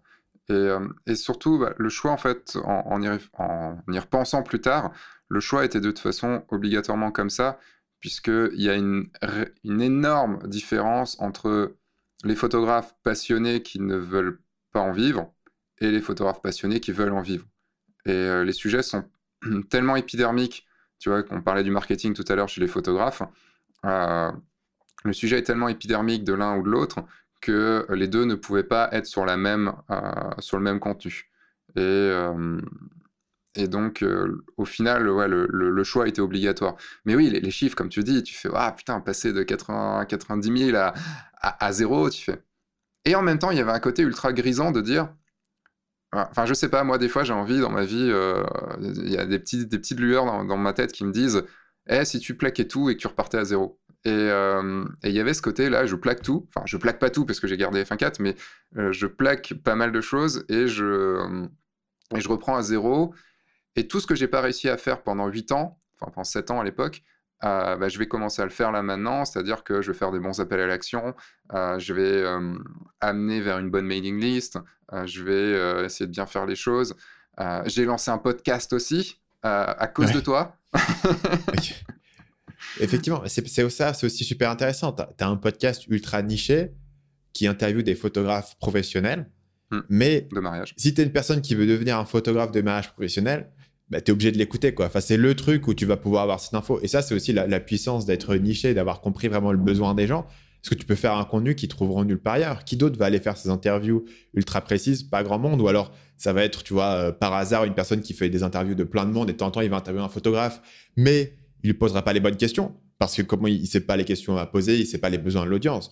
Et, et en un certain sens, à mon avis, l'audience est plus petite en termes de volume forcément que les gens qui sont intéressés par la photo. Mais euh, l'impact que tu peux avoir sur un individu est probablement x 100 en fait. Si tu peux apprendre à quelqu'un comment, comment vivre de ça, l'impact est x 100 de m'avoir appris euh, comment euh, mieux utiliser Photoshop dans ma vie pour le, hobby. Et je pense que ça, il y a vraiment un, effet d'échelle qui est vraiment extrêmement intéressant en fait. Et, du coup, ton parcours le, est un exemple parfait entre un truc qui relève du hobby, qui peut fonctionner, mais il faut du volume, un truc qui relève du professionnel, où en fait, tu, crées le contenu le, plus pointu, le plus spécifique, qui répond exactement aux besoins des gens, tu deviens la solution évidente, et évidemment, ils sont prêts à investir un petit mmh, peu pour quelque chose qui va leur rapporter derrière. Ça a été... Euh, enfin, j'ai vu au fur et à mesure du temps, et en fait, il y a une chose aussi qui a pas mal changé, euh, truc, forcément, je connais tes questions à la fin du podcast et j'ai déjà une réponse sur le, sur le coup du livre, mais le truc, c'est que je vais pas forcément attendre dans. Je donnerai, ça me permettra de donner le deuxième livre à, la fin. Mais euh, il y a un livre qui a, tout changé. Tu vois, on parlait du marketing euh, au début du podcast. Quand j'ai rencontré Siegfried, euh, il m'a donné un livre. Et ce livre s'appelle Les secrets d'un esprit millionnaire de T. Harv Eker, que tu dois forcément connaître. Et ce livre a tout changé dans ma vie tu vois, on, dit souvent qu'il y a un livre qui change tout et qui, et qui fait qu'on est, euh, on, va, euh, on va voir les choses différemment, tout ça. Et moi, ça a été le, le premier livre, on va dire, marketing que, que j'ai vraiment pu lire et qui a fait un, énorme boom dans ma tête. Alors, tu vois, le titre est, le titre putaclic un petit peu, quoi, le, secret d'un esprit millionnaire, tout ça. Tu fais, hmm, ouais, c'est américain, quoi, le truc. Et avec toute ma réticence de marketing.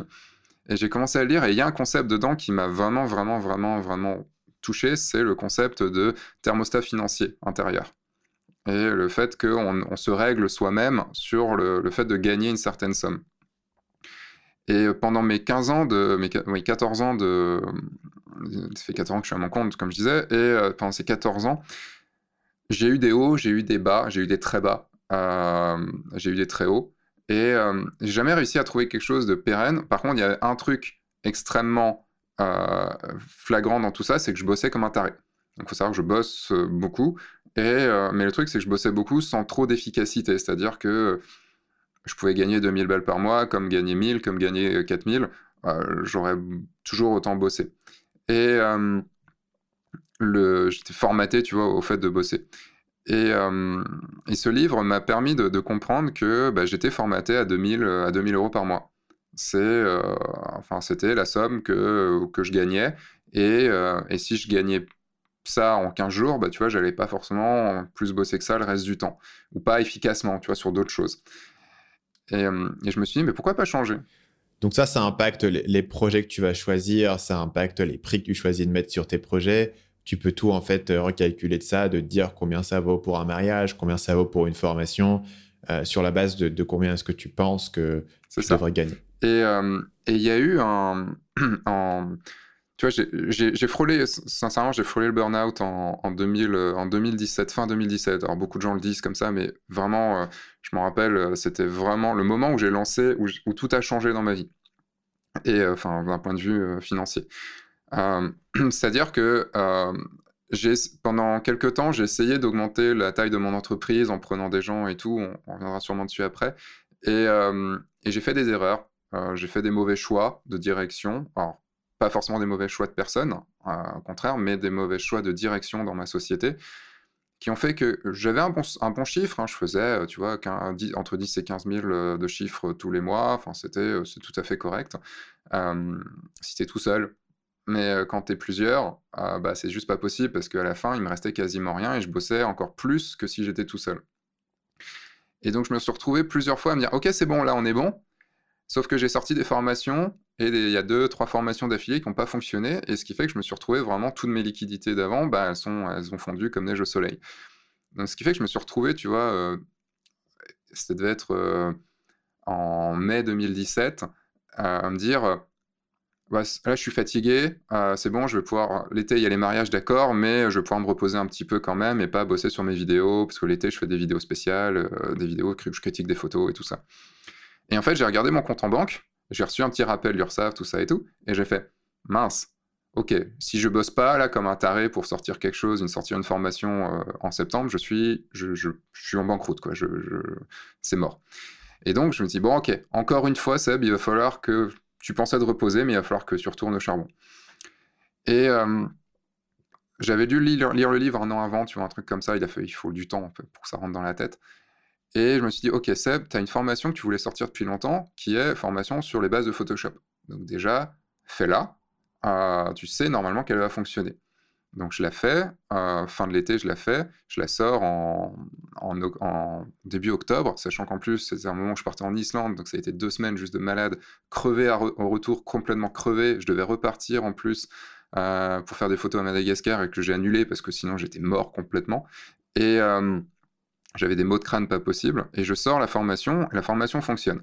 Elle fait à peu près 40 000 balles en, 40 balles en l'espace d'une semaine de lancement.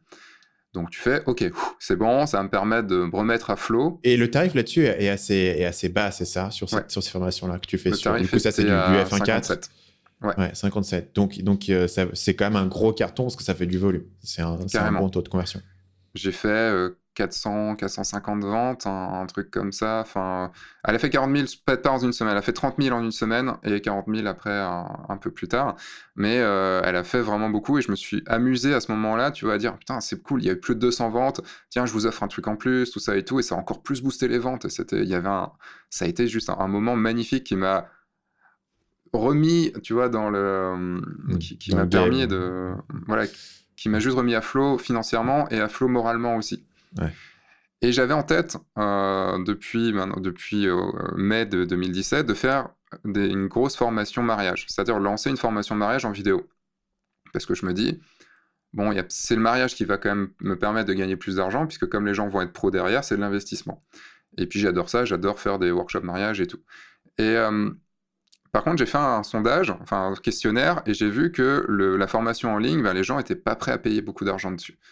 C'était vraiment horrible. Enfin, même pour une très grosse formation en ligne, les gens n'étaient pas prêts à payer. Et donc, j'ai basculé ça sur un workshop. Et euh, un workshop en plus avec les aides du, euh, de l'État, les aides à la formation, tout ça. Ce qui m'a permis de proposer fin novembre euh, des workshops mariage, trois workshops mariage de 12 places chacun, à un tarif de 2500, je crois, à l'époque, ou 2007. Hein. Ce qui fait que ça m'a permis là de faire en une semaine et demie bah, de remplir tout et de faire quasiment 100 cas de, chiffres, un peu moins de 100 cas de chiffres, en, en l'espace d'une semaine. Après, il fallait bosser pour faire les workshops, le suivi et tout ça, bien sûr. Fait... C'est quoi le format d'un workshop? Là, c'était 5 jours de workshop où on voyait toutes les bases pour vivre de la photo de mariage en 5 jours avec du shooting, tout ça et tout. Donc, autant dire que c'était 5 jours extrêmement intenses. Hmm. Euh, avec tout ce côté ami aussi, où on restait le soir discuter ensemble et tout ça. Quoi. et j'ai réussi à vendre ça. Et c'était vraiment le dernier truc, parce que le salon de la photo était en novembre, j'ai vendu fin novembre, donc le salon de la photo, j'ai un peu argumenté là-dessus. Mais j'ai passé, genre sur les 5 jours, j'ai passé 3 jours avec un mal de crâne pas possible, tellement j'en pouvais plus, tellement j'étais fatigué et tout, et c'était vraiment la dernière chance. Donc j'ai eu... Ça a fonctionné, ouf, c'est bon. Et après, bah, c'est con, mais tout le reste de l'année, ça a été beaucoup plus relax, parce que je savais que j'avais fait mon chiffre de l'année. Et ce qui fait que je suis passé, tu vois, de bosser comme un taré à gagner à 1500-2000 euros par mois, à pouvoir me faire au bout de là, euh, d'avoir un, salaire qui avoisine les 5000 euros au bout de deux ans après, donc tu vois en 2019, et euh, de, pouvoir augmenter aussi après. Je m'étais mis en tête, tu vois, le thermostat financier, 5000 euros par mois. Euh, et, j'ai vu qu'on pouvait le faire parce que j'étais resté, avant j'étais resté sur le fait que les 35 heures, bah, tu es payé 10-15 euros de l'heure, donc il faut faire beaucoup, beaucoup, beaucoup d'heures pour pouvoir faire beaucoup d'argent à la fin. Sauf que non, si tu es stratégique, bah, tu peux faire beaucoup d'argent, optimiser tout ça, faire beaucoup d'argent en, en bossant moins d'heures, en étant juste plus efficace et plus, et plus précis sur ce que tu veux faire. Et ça, ça m'a permis de me soulager, mais quelque chose de, vraiment de, fort, euh, et qui a permis, la, deux ans après, la création de la chaîne du guide du photographe de marche, tu vois, toute la démarche qu'il y a eu, et tout ça, et tout, quoi. Et euh, je sais pas si j'ai exactement répondu à ta question suis un peu perdu en, route. Non, t'inquiète pas. Euh, bah, en l'occurrence, tu comment l'esprit millionnaire t'avait aidé à ce niveau-là. Euh, un sujet que tu as évoqué et dans lequel je voudrais rentrer avec toi, c'était la question de la délégation, la question de, monter l'équipe. Donc, un sujet qui revient, voilà, c'est toi, tu, tu fais ton truc de, photographe de mariage, tu as pas mal de, contacts, finalement, tu signes tes clients et tu tournes. Mais après, tu peux pas non plus, comme tu l'as dit, euh, faire des centaines de mariages par an. Donc là, il y, y, a un certain plafond. La question, c'est est-ce que ça a du sens de déléguer là-dessus? Peut-être, peut-être pas. Est-ce que ensuite tu, peux déléguer sur tes, sur tes autres activités, sur la formation, il y a probablement des tâches que tu peux déléguer. Qu'est-ce que tu as essayé? Qu'est-ce qui a marché ou pas marché? Et où est-ce que tu en es aujourd'hui à ce niveau-là? J'ai essayé beaucoup de choses. J'ai essayé vraiment beaucoup de choses. Euh, j'ai déjà essayé de trouver à la base un monteur. Parce que euh, autant j'adore le montage, autant monter des vidéos chaque semaine, c'est relou au possible. Enfin, c'est en plus c'est des vidéos surtout assez cut euh, qui n'ont pas un énorme intérêt. Avant de créer Fin4, je faisais des petits courts métrages et choses. Là, je, là, je m'amusais. Et euh, j'ai eu beaucoup de mal à trouver quelqu'un de fiable qui me rende les choses dans les temps, qui me qui, qui fasse du bon boulot. Enfin, tu vois. Alors, j'avais pas écrit de process, j'avais pas fait tout ça, et aussi, j'avais pas euh, je pense que j'allais vers des gens avec qui j'ai, enfin, avec qui je développais une certaine amitié et et c'est et au final, bah, il y avait plus cette histoire de t'es quand même mon client et tu me fais du bon boulot et, et, je passais aussi les choses. Si on me rendait en retard, je faisais c'est pas bien, mais c'est pas grave. Et, et, ce qui fait que bah, j'étais plus dans le stress de faire monter par quelqu'un d'autre plutôt que de monter moi-même, tu vois, ce qui est complètement débile puisqu'à la fin tu payes quelqu'un quand même.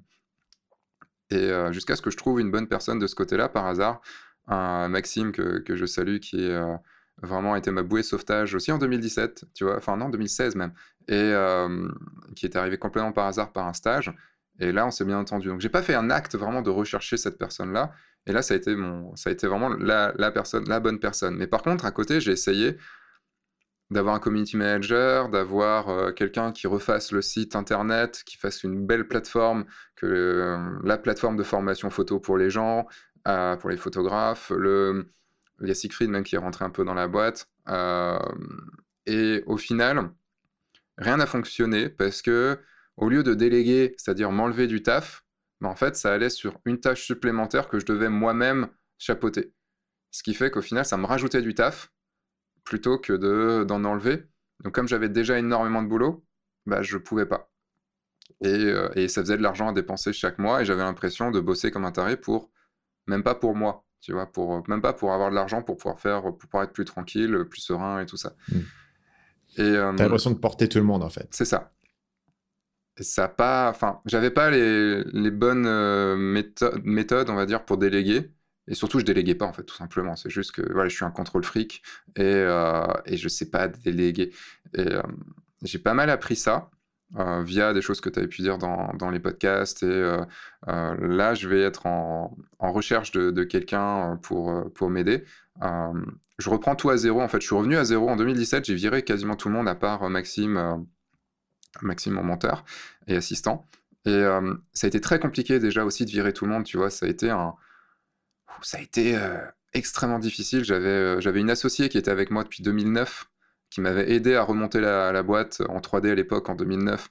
Euh, je m'en suis séparé aussi parce que du fait que moi j'étais maintenant plus sur la photo et sur la, et sur la, la formation, bah, nos chemins se sont, se sont écartés.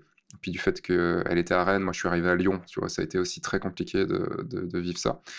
Et euh, il y a eu ça, il y a eu reprendre la boîte tout seul, et il y a eu virer les deux, trois personnes avec qui je travaillais. Et quand tu dis les virer, ces gens-là, ils étaient, ils étaient sur euh, quel type de contrat avec toi? Euh, bah, Mon associé était en CDI et, euh, et les autres étaient en, prestation. Donc ça allait, mais c'était juste, quand je dis virer, c'est juste dire bah, on bosse plus ensemble, tu vois. Et, Il y a le côté émotionnel aussi qui est, qui est significatif. Surtout si c'est des gens, comme tu disais, avec qui tu avais une relation d'amitié à l'origine. Ouais. Et il y avait un côté trahison, tu vois, pour moi, et un hmm. côté de, mon, de mon propre ego un côté euh, j'ai pas réussi. Tu vois, tu as, voulu augmenter un peu tout ça, augmenter en, taille, et tu as vu, tu t'es planté. Et il y a eu une, énorme remise en question de mon côté, ça a été extrêmement difficile à vivre. Et moi, j'ai plus vraiment de contact non plus avec les personnes avec qui, je travaillais. Tu vois, j'ai eu besoin de couper le contact complètement parce que, parce que j'étais pas, pas bien, quoi. C'était quoi les émotions du coup que tu avais quand tu pas bien? T'appellerais ça quoi? Un peu de honte. La honte d'avoir essayé quelque chose, de ne pas avoir réussi, euh, d'avoir promis des choses à des gens, et surtout ça en fait, d'avoir promis des choses à des gens et de ne pas avoir réussi. Et c'est quoi ton recul sur, sur ça aujourd'hui? Qu'est-ce que tu dirais à quelqu'un, par exemple, qui traverse la même situation? Qu'est-ce que tu aurais envie de dire à, toi à cette époque-là? Que c'était euh, que ça va être difficile, mais ça va être tellement mieux après. Euh, tellement mieux pas. Alors, comme je suis quelqu'un de très solitaire aussi, euh, je suis bien tout seul, tu vois, à bosser tout seul et tout. Donc, euh, il y a ce côté, euh, c'est bien parce que tu vas te sentir plus léger, mais en même temps, ces personnes-là vont pas t'en vouloir. C'est-à-dire que si tu es sincère et honnête avec eux, tu leur expliques bien les choses, que ben, si ça continue comme ça, financièrement, la boîte, elle est morte, que tu n'y arrives pas, que tu n'arrives pas à être le leader qu'il faut que le boulot va pas être intéressant, que pour personne, bah en fait ils vont comprendre et ils vont pas t'en vouloir. Et, euh, j'avais très peur qu'ils m'en veuillent. Et au contraire, enfin même, euh, même le, bah, la personne avec qui je travaillais euh, vraiment là-dessus, qui refaisait mon site et tout, bah derrière, financièrement, je pouvais pas le payer non plus beaucoup. et il a trouvé un job derrière où il était bien, bien mieux payé. Donc, techniquement, il a une meilleure vie maintenant, on va dire. Et donc voilà, c'est juste que les choses ne sont pas exactement comme tu peux l'imaginer en disant tout va tomber, le monde va, le monde va s'écrouler pour eux, ça va être, tu portes leur vie sur tes épaules et tout ça. Non, non, c'est juste que bah, si tout est bien expliqué, ils pourront t'en vouloir sur le moment, mais après ils vont comprendre et ça va, ça va le faire. Quoi. Du coup, comment est-ce que toi, tu as, reconstruit une stratégie après ça? Tu as, fait une, expansion, ça marchait pas pour des raisons X ou Y tu as décidé de, battre un peu en retraite, comment est-ce que ensuite tu reconstruis une stratégie en disant bah, maintenant je vais avancer? Et comment est-ce que tu gagnes la confiance dans ce nouveau plan euh, quand tu as démontré que ton plan précédent n'était pas infaillible? Il y a déjà une remise en question de tes objectifs, euh, de, ton, de tes espérances. Euh, c'est-à-dire qu'il y a un moment, j'étais en train quand même dans ma tête de me dire je serai le le mec euh, de, qui fait des formations euh, photo en France, euh, je serai le mec le plus influent, tout ça et tout. J'ai revu ça à la baisse. J'ai revu mes prétentions à la baisse. et je me suis dit, tu peux faire ton truc dans ton coin, le faire très très bien. Ça touchera pas tout le monde, mais c'est pas grave. Et déjà, il y a eu ça. Tu vois, il y a eu, y a eu ce, ce truc-là qui a été, qui a changé. Il y a eu une grosse remise en question de ce côté-là. Après, il y a eu le fait que tout de suite après, les choses ont fonctionné. Tu vois, c'était en 2017, tout ça. Et, euh, et c'est marrant parce que. Enfin, c'est marrant. C'est pas marrant dans le sens drôle, hein, c'est juste. Euh, c'est juste euh, mais c'est logique, en fait. j'ai. Il y a eu des séparations en fait entre fin entre mi 2000, fin 2016 et début 2017. On va dire ça a été vraiment ça a été six mois de, de, de remise en place tout ça, peut-être un peu plus. Et c'est fin 2017 que tout a mieux fonctionné. Tu vois, où je me suis senti plus libre, j'ai sorti la formation Photoshop, j'ai sorti le gros workshop mariage. Euh, euh, et, en fait, financièrement, ça a refonctionné, ce qui m'a permis d'éponger toutes mes dettes et de juste être bien financièrement et de voir que, eh, ben, ça fonctionne. Donc, tu vois, tout de suite après, ça a fonctionné. C'est comme si je me lâchais. Alors, si, si, ces personnes-là écoutent, c'est vraiment pas contre elles, hein, c'est vraiment pas, pas du tout ça, mais c'est comme si j'avais lâché des boulets mais les boulets, c'était pas les personnes, les boulets, c'était juste mes envies et ma façon de gérer, tu vois, et, euh, ce carcan financier, ce poids financier. Et j'avais tout lâché. En revenant tout seul, je pouvais avancer plus vite. Ce qu'on dit, c'est quand on est tout seul, on avance plus vite. Quand on est à plusieurs, on avance plus loin. Bah, c'est juste que j'arrivais pas avant, à lancer la machine en étant avec du monde. Et donc là, maintenant, deux ans, trois ans après, euh, euh, j'ai atteint une bonne vitesse, un bon état d'esprit. Et maintenant, je me sens capable de reprendre une personne pour me libérer du temps. Maintenant j'ai une assise financière aussi, parce qu'il y a ça aussi, si tu n'as pas d'assise financière, c'est quand même compliqué de se dire, s'embauche quelqu'un, tu fais un mauvais choix, tu coules ta boîte quand même. Et euh, alors surtout en France. En France, avec toutes les charges et tout qu'on peut avoir, euh, ça peut être compliqué. Et, et donc voilà comment j'ai reconstruit ma, ma, confiance en moi. C'est juste que ça a très vite refonctionné derrière. Et maintenant que je suis bien, que j'ai les bons projets, que j'ai le bon état d'esprit, Maintenant, je peux me remettre à, prospecter et à essayer de trouver quelqu'un pour m'aider dans tout le côté opérationnel, donc dans le côté qui me, permettrait de gagner du temps avec des process et tout ça, plutôt que de, plutôt que de devoir tout gérer moi-même et donc passer un temps fou sur des tâches où j'ai aucune valeur, à, valeur ajoutée. Et du coup, cette personne, tu, tu verrais une personne qui serait là à plein temps, qui serait là à temps partiel, comment est-ce que tu l'imagines? Je suis encore en travail là-dessus, à bien, à bien définir toutes les tâches qu'il y a à faire. Je pense que du plein temps, ce serait peut-être un peu trop, en tout cas pour le moment. Euh, après, ça dépendra des moments, mais je vois plutôt un espèce de mi-temps, tu vois, un 20 heures par semaine, quelque chose comme ça. Euh, et je quelqu'un, en tout cas dans un premier temps, quelqu'un au moins qui a sa propre entreprise, qui pourrait me facturer, parce que J'avoue que j'ai encore du mal à me dire que je peux embaucher. Euh, ça a été vraiment une très difficile. Heureusement, ça s'est très bien passé avec, avec mon ancien associé qui était très compréhensive et très. Voilà, c'était une amie à la base, on est resté amis, donc c'était cool. Mais j'ai encore ce traumatisme de devoir licencier quelqu'un et d'avoir peur, tu sais, d'avoir peur des des, des, conseils qu'on pouvait donner à cette personne, attaque-le, enfin, tu vois. Et je sais, elle m'a dit qu'il y a des gens qui l'ont, qui l'ont, qui ont dit de le faire et tout ça, et t'es pas serein, tu vois, t'as, as le truc. Euh, donc j'ai encore ce traumatisme-là. et, trouver quelqu'un au début qui, serait du côté de Lyon pour pouvoir qu'on bosse ensemble. parce qu'il faut quand même une petite période, une ou deux semaines au moins, voire un peu plus, pour qu'on bosse tous les jours ensemble pour bien se mettre comme il faut. Et après, qu'il puisse faire en télétravail pour, pour être plus tranquille. Voilà un peu comment, comment j'imagine les choses. Donc en, laissant de côté les, aspects juridiques qui sont évidemment différents pour moi étant à l'étranger, mais plus largement en termes de management, moi je partage beaucoup euh, des euh, anxiétés, des difficultés que, que tu as mentionnées, notamment le fait d'être le moteur principal de ta boîte et que euh, si quelqu'un te prend un peu trop de temps à, gérer, ou même au départ te prend du temps forcément à gérer pour, pour former la personne, et eh bien en fait tu vas avoir une diminution de la productivité générale de la boîte au moment où tes coûts augmentent. Et ça, c'est quelque chose qui va toujours arriver à partir du moment où tu es créateur. Après, évidemment, la question, c'est qu'en gros, il y a un trade-off. C'est-à-dire, c'est un investissement de dire, OK, pendant X temps, cette personne va me prendre plus de temps. Au bout de X temps, elle va être, entre guillemets, rentable en temps où la personne t'économise plus de temps qu'elle n'en fait. Et du coup, il y a, quand même une, un effet boule de neige comme sur la création de contenu. Au départ, la création de contenu, ça prend beaucoup de temps et tu as peu de vues, tu as peu de résultats. Sur la construction de l'équipe, j'ai aussi remarqué la même chose. Un autre élément qui est vraiment intéressant, c'est que partir du moment où tu as déjà une personne et que tu reprends une autre personne pour, euh, récupérer des tâches, et eh bien maintenant, c'est tes employés qui vont former la personne suivante. Donc moi, la dernière personne que j'ai, recrutée, euh, qui était Marc, qui reprenait des tâches qui étaient déjà en fait euh, déléguées par quelqu'un d'autre. En fait, moi, j'ai passé quasiment aucun temps à le former directement. Et donc, du coup, ça a été extrêmement efficace. Donc là-dessus, c'est, intéressant dans, le domaine où il y a un effet boule de neige. Donc, comment accélérer cet effet boule de neige? Moi, aujourd'hui, je crois vraiment à cette idée d'avoir moins de monde et d'avoir des gens qui sont plus impliqués dans la boîte plutôt que de dire je vais avoir quatre personnes qui sont à mi-temps, etc., ce qui va créer énormément, enfin pas à mi-temps, mais tu as quatre personnes qui sont en freelance 5 euh, heures par semaine, ça va créer énormément de friction, ça va pas créer un, fort esprit d'entreprise, ça va créer beaucoup de temps où tu dois transmettre les informations, tu vas te retrouver en position de go-between entre les gens où c'est toi qui relaye l'information entre les différentes personnes qui eux se connaissent pas et se parlent pas, et où, tu te retrouves à faire beaucoup de, contrôle aérien. Et moi, là où j'ai vraiment, la première fois où j'ai vraiment dit, OK, cette équipe, elle va marcher, c'est moment où j'ai une personne qui était, bon, en l'occurrence, pour moi, c'était une personne qui était avec moi à, plein de temps, mais j'avais vraiment des besoins, qui était avec moi, et où j'ai fait, écoute, tu vas comprendre tout le truc.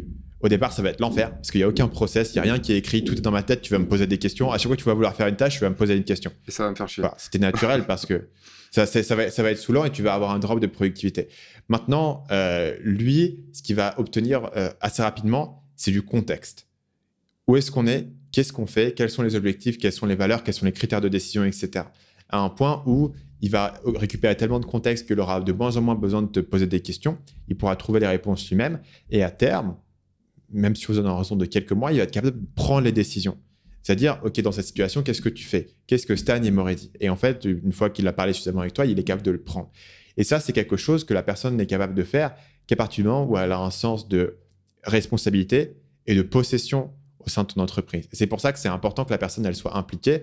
Et même si elle n'est pas impliquée de, dedans euh, à temps plein, c'est important que la personne ait une vision en fait, une vision de comment est-ce que je vais évoluer au sein de l'entreprise, comment est-ce que je vais pouvoir monter en compétences, en grade, et pas juste quelque chose de transactionnel, de je suis freelance, je fais mon job et, je me casse. Ici, il faut que la personne soit capable de prendre ce contexte entier de l'entreprise et prendre cette responsabilité un petit peu sur ce qui est en train de se passer.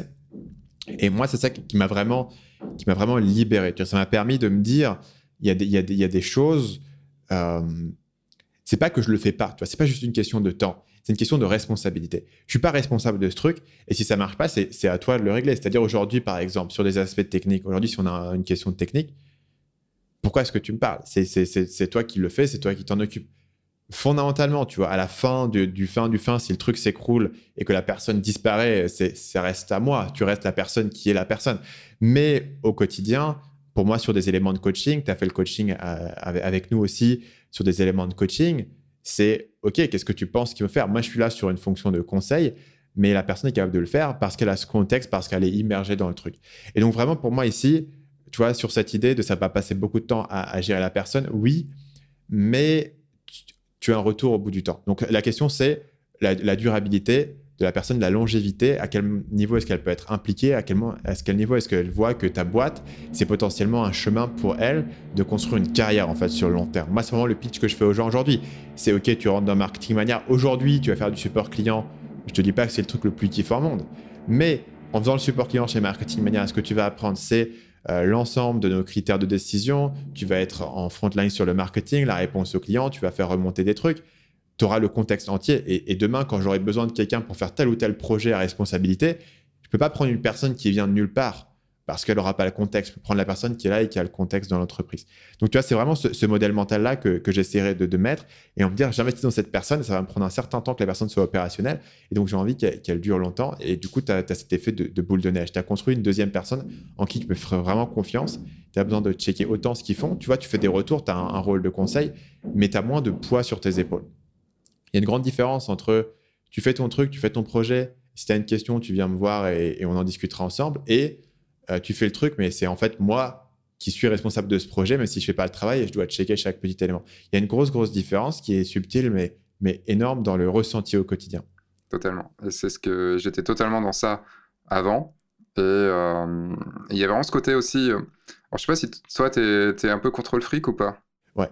Ouais. Et ça n'a pas été trop difficile au début de, lâcher prise il y, a, deux aspects en, gros, aujourd'hui, moi, ce que j'essaye de faire, c'est prendre des gens aussi euh, pour faire des choses qui, vont être capables de faire mieux que moi, ou prendre des choses qui sont nouveaux, etc. Donc, euh, tu vois, aujourd'hui, un truc, par exemple, que je ne sais pas déléguer, et je ne sais pas si un jour on serait capable de déléguer, c'est l'écriture des vidéos.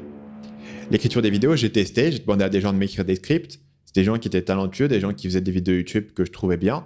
Ils ont écrit des scripts et je me suis dit, ouais, c'est pas mal. Le script qu'il a fait était bien, mais c'est pas une vidéo marketing mania, je vais la réécrire à partir de zéro.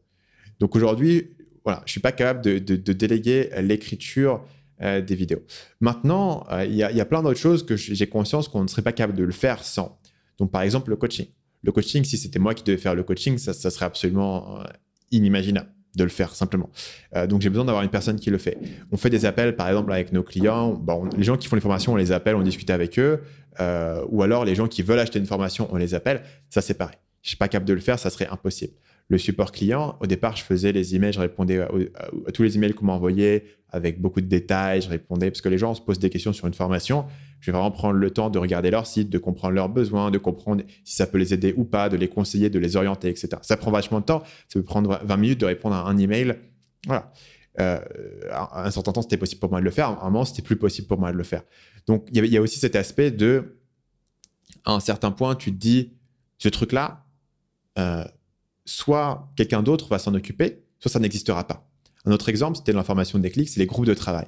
Les groupes de travail, c'est nous, on va matcher les gens en groupe de cinq personnes. Ça prend vachement de temps, en fait, de faire ce travail, de matcher les gens, d'interagir avec eux, etc. Donc, très simplement, quand moi, j'étais tout seul à faire mes formations, ça n'existait pas. Ça n'existait pas. Il n'y avait pas d'appel client, il n'y avait pas d'appel de vente, il n'y avait pas de coaching, il n'y avait pas de groupe de travail, etc. J'étais en fait sur des trucs qui, sont beaucoup plus petits. Donc, ce qui est difficile en, un certain sens pour moi, c'est de déléguer des choses euh, que je fais euh, et où je suis le meilleur. Mais en fait, il n'y a que deux, éléments où je, considère que je suis vraiment au top niveau c'est euh, le copywriting et c'est l'écriture de vidéos YouTube. Et puis, globalement, l'enregistrement, les podcasts, etc., c'est moi qui les fais, mais ça, c'est pas délégable parce que c'est moi et parce que personne d'autre peut faire le podcast à ma place. Donc ça, c'est un peu évident. Mais grosso, modo, ça, c'est les seules choses aujourd'hui que, j'ai gardées. Mais il y a beaucoup, beaucoup, beaucoup de choses qu'on fait que je ne faisais pas quand on était tout seul. Parce qu'on a étendu en fait notre champ d'action, de trucs que je ne me, serais jamais lancé dedans. J'étais tout seul et j'ai étendu mon champ d'action en me disant maintenant j'ai des gens de confiance, je peux, faire reposer ce projet sur leurs épaules. Et dans cette mesure-là, à partir du moment où ce, projet il repose sur les épaules de quelqu'un d'autre, moi j'ai un avis, j'ai toujours des opinions. Si tu me poses des questions et si tu as un truc, je vais donner mon avis. Par exemple, je vais te donner un exemple.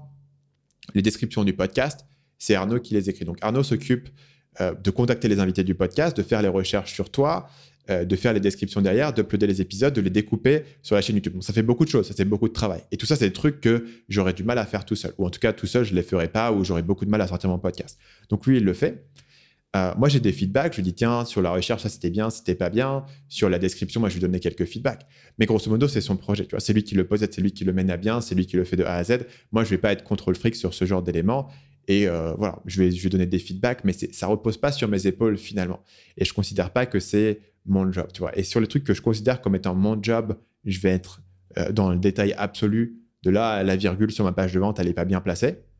Euh, mais je réalise qu'il y a beaucoup, beaucoup de choses qui ne sont pas mon job en fait dans la boîte. Et c'est parce que c'est moi qui, ai créé la boîte que je dois tout faire. C'est parce que j'ai créé la boîte que je suis la meilleure personne pour répondre aux emails clients, que je suis la meilleure personne pour faire du montage. Voilà. Et à terme, je ne serai peut-être pas la meilleure personne pour faire du copywriting. Ou en tout cas, sur le copywriting, je pense qu'à un certain point, si la boîte fonctionne comme je veux en termes de, production derrière de formation, je serai plus capable de tenir le rythme. Donc aujourd'hui, on a eu des situations où des, lancements de produits étaient retardés parce que je tenais pas le rythme en fait sur l'écriture et sur le copywriting. Et ça, c'est un vrai problème. Je me suis dit, je suis devenu euh, l'élément bloquant ici. Et donc, il faut que je redéfinisse ma boîte aujourd'hui pour que je ne sois plus la seule personne qui soit capable de faire ces tâches parce que j'ai prouvé que c'était un, élément qui était euh, bloquant.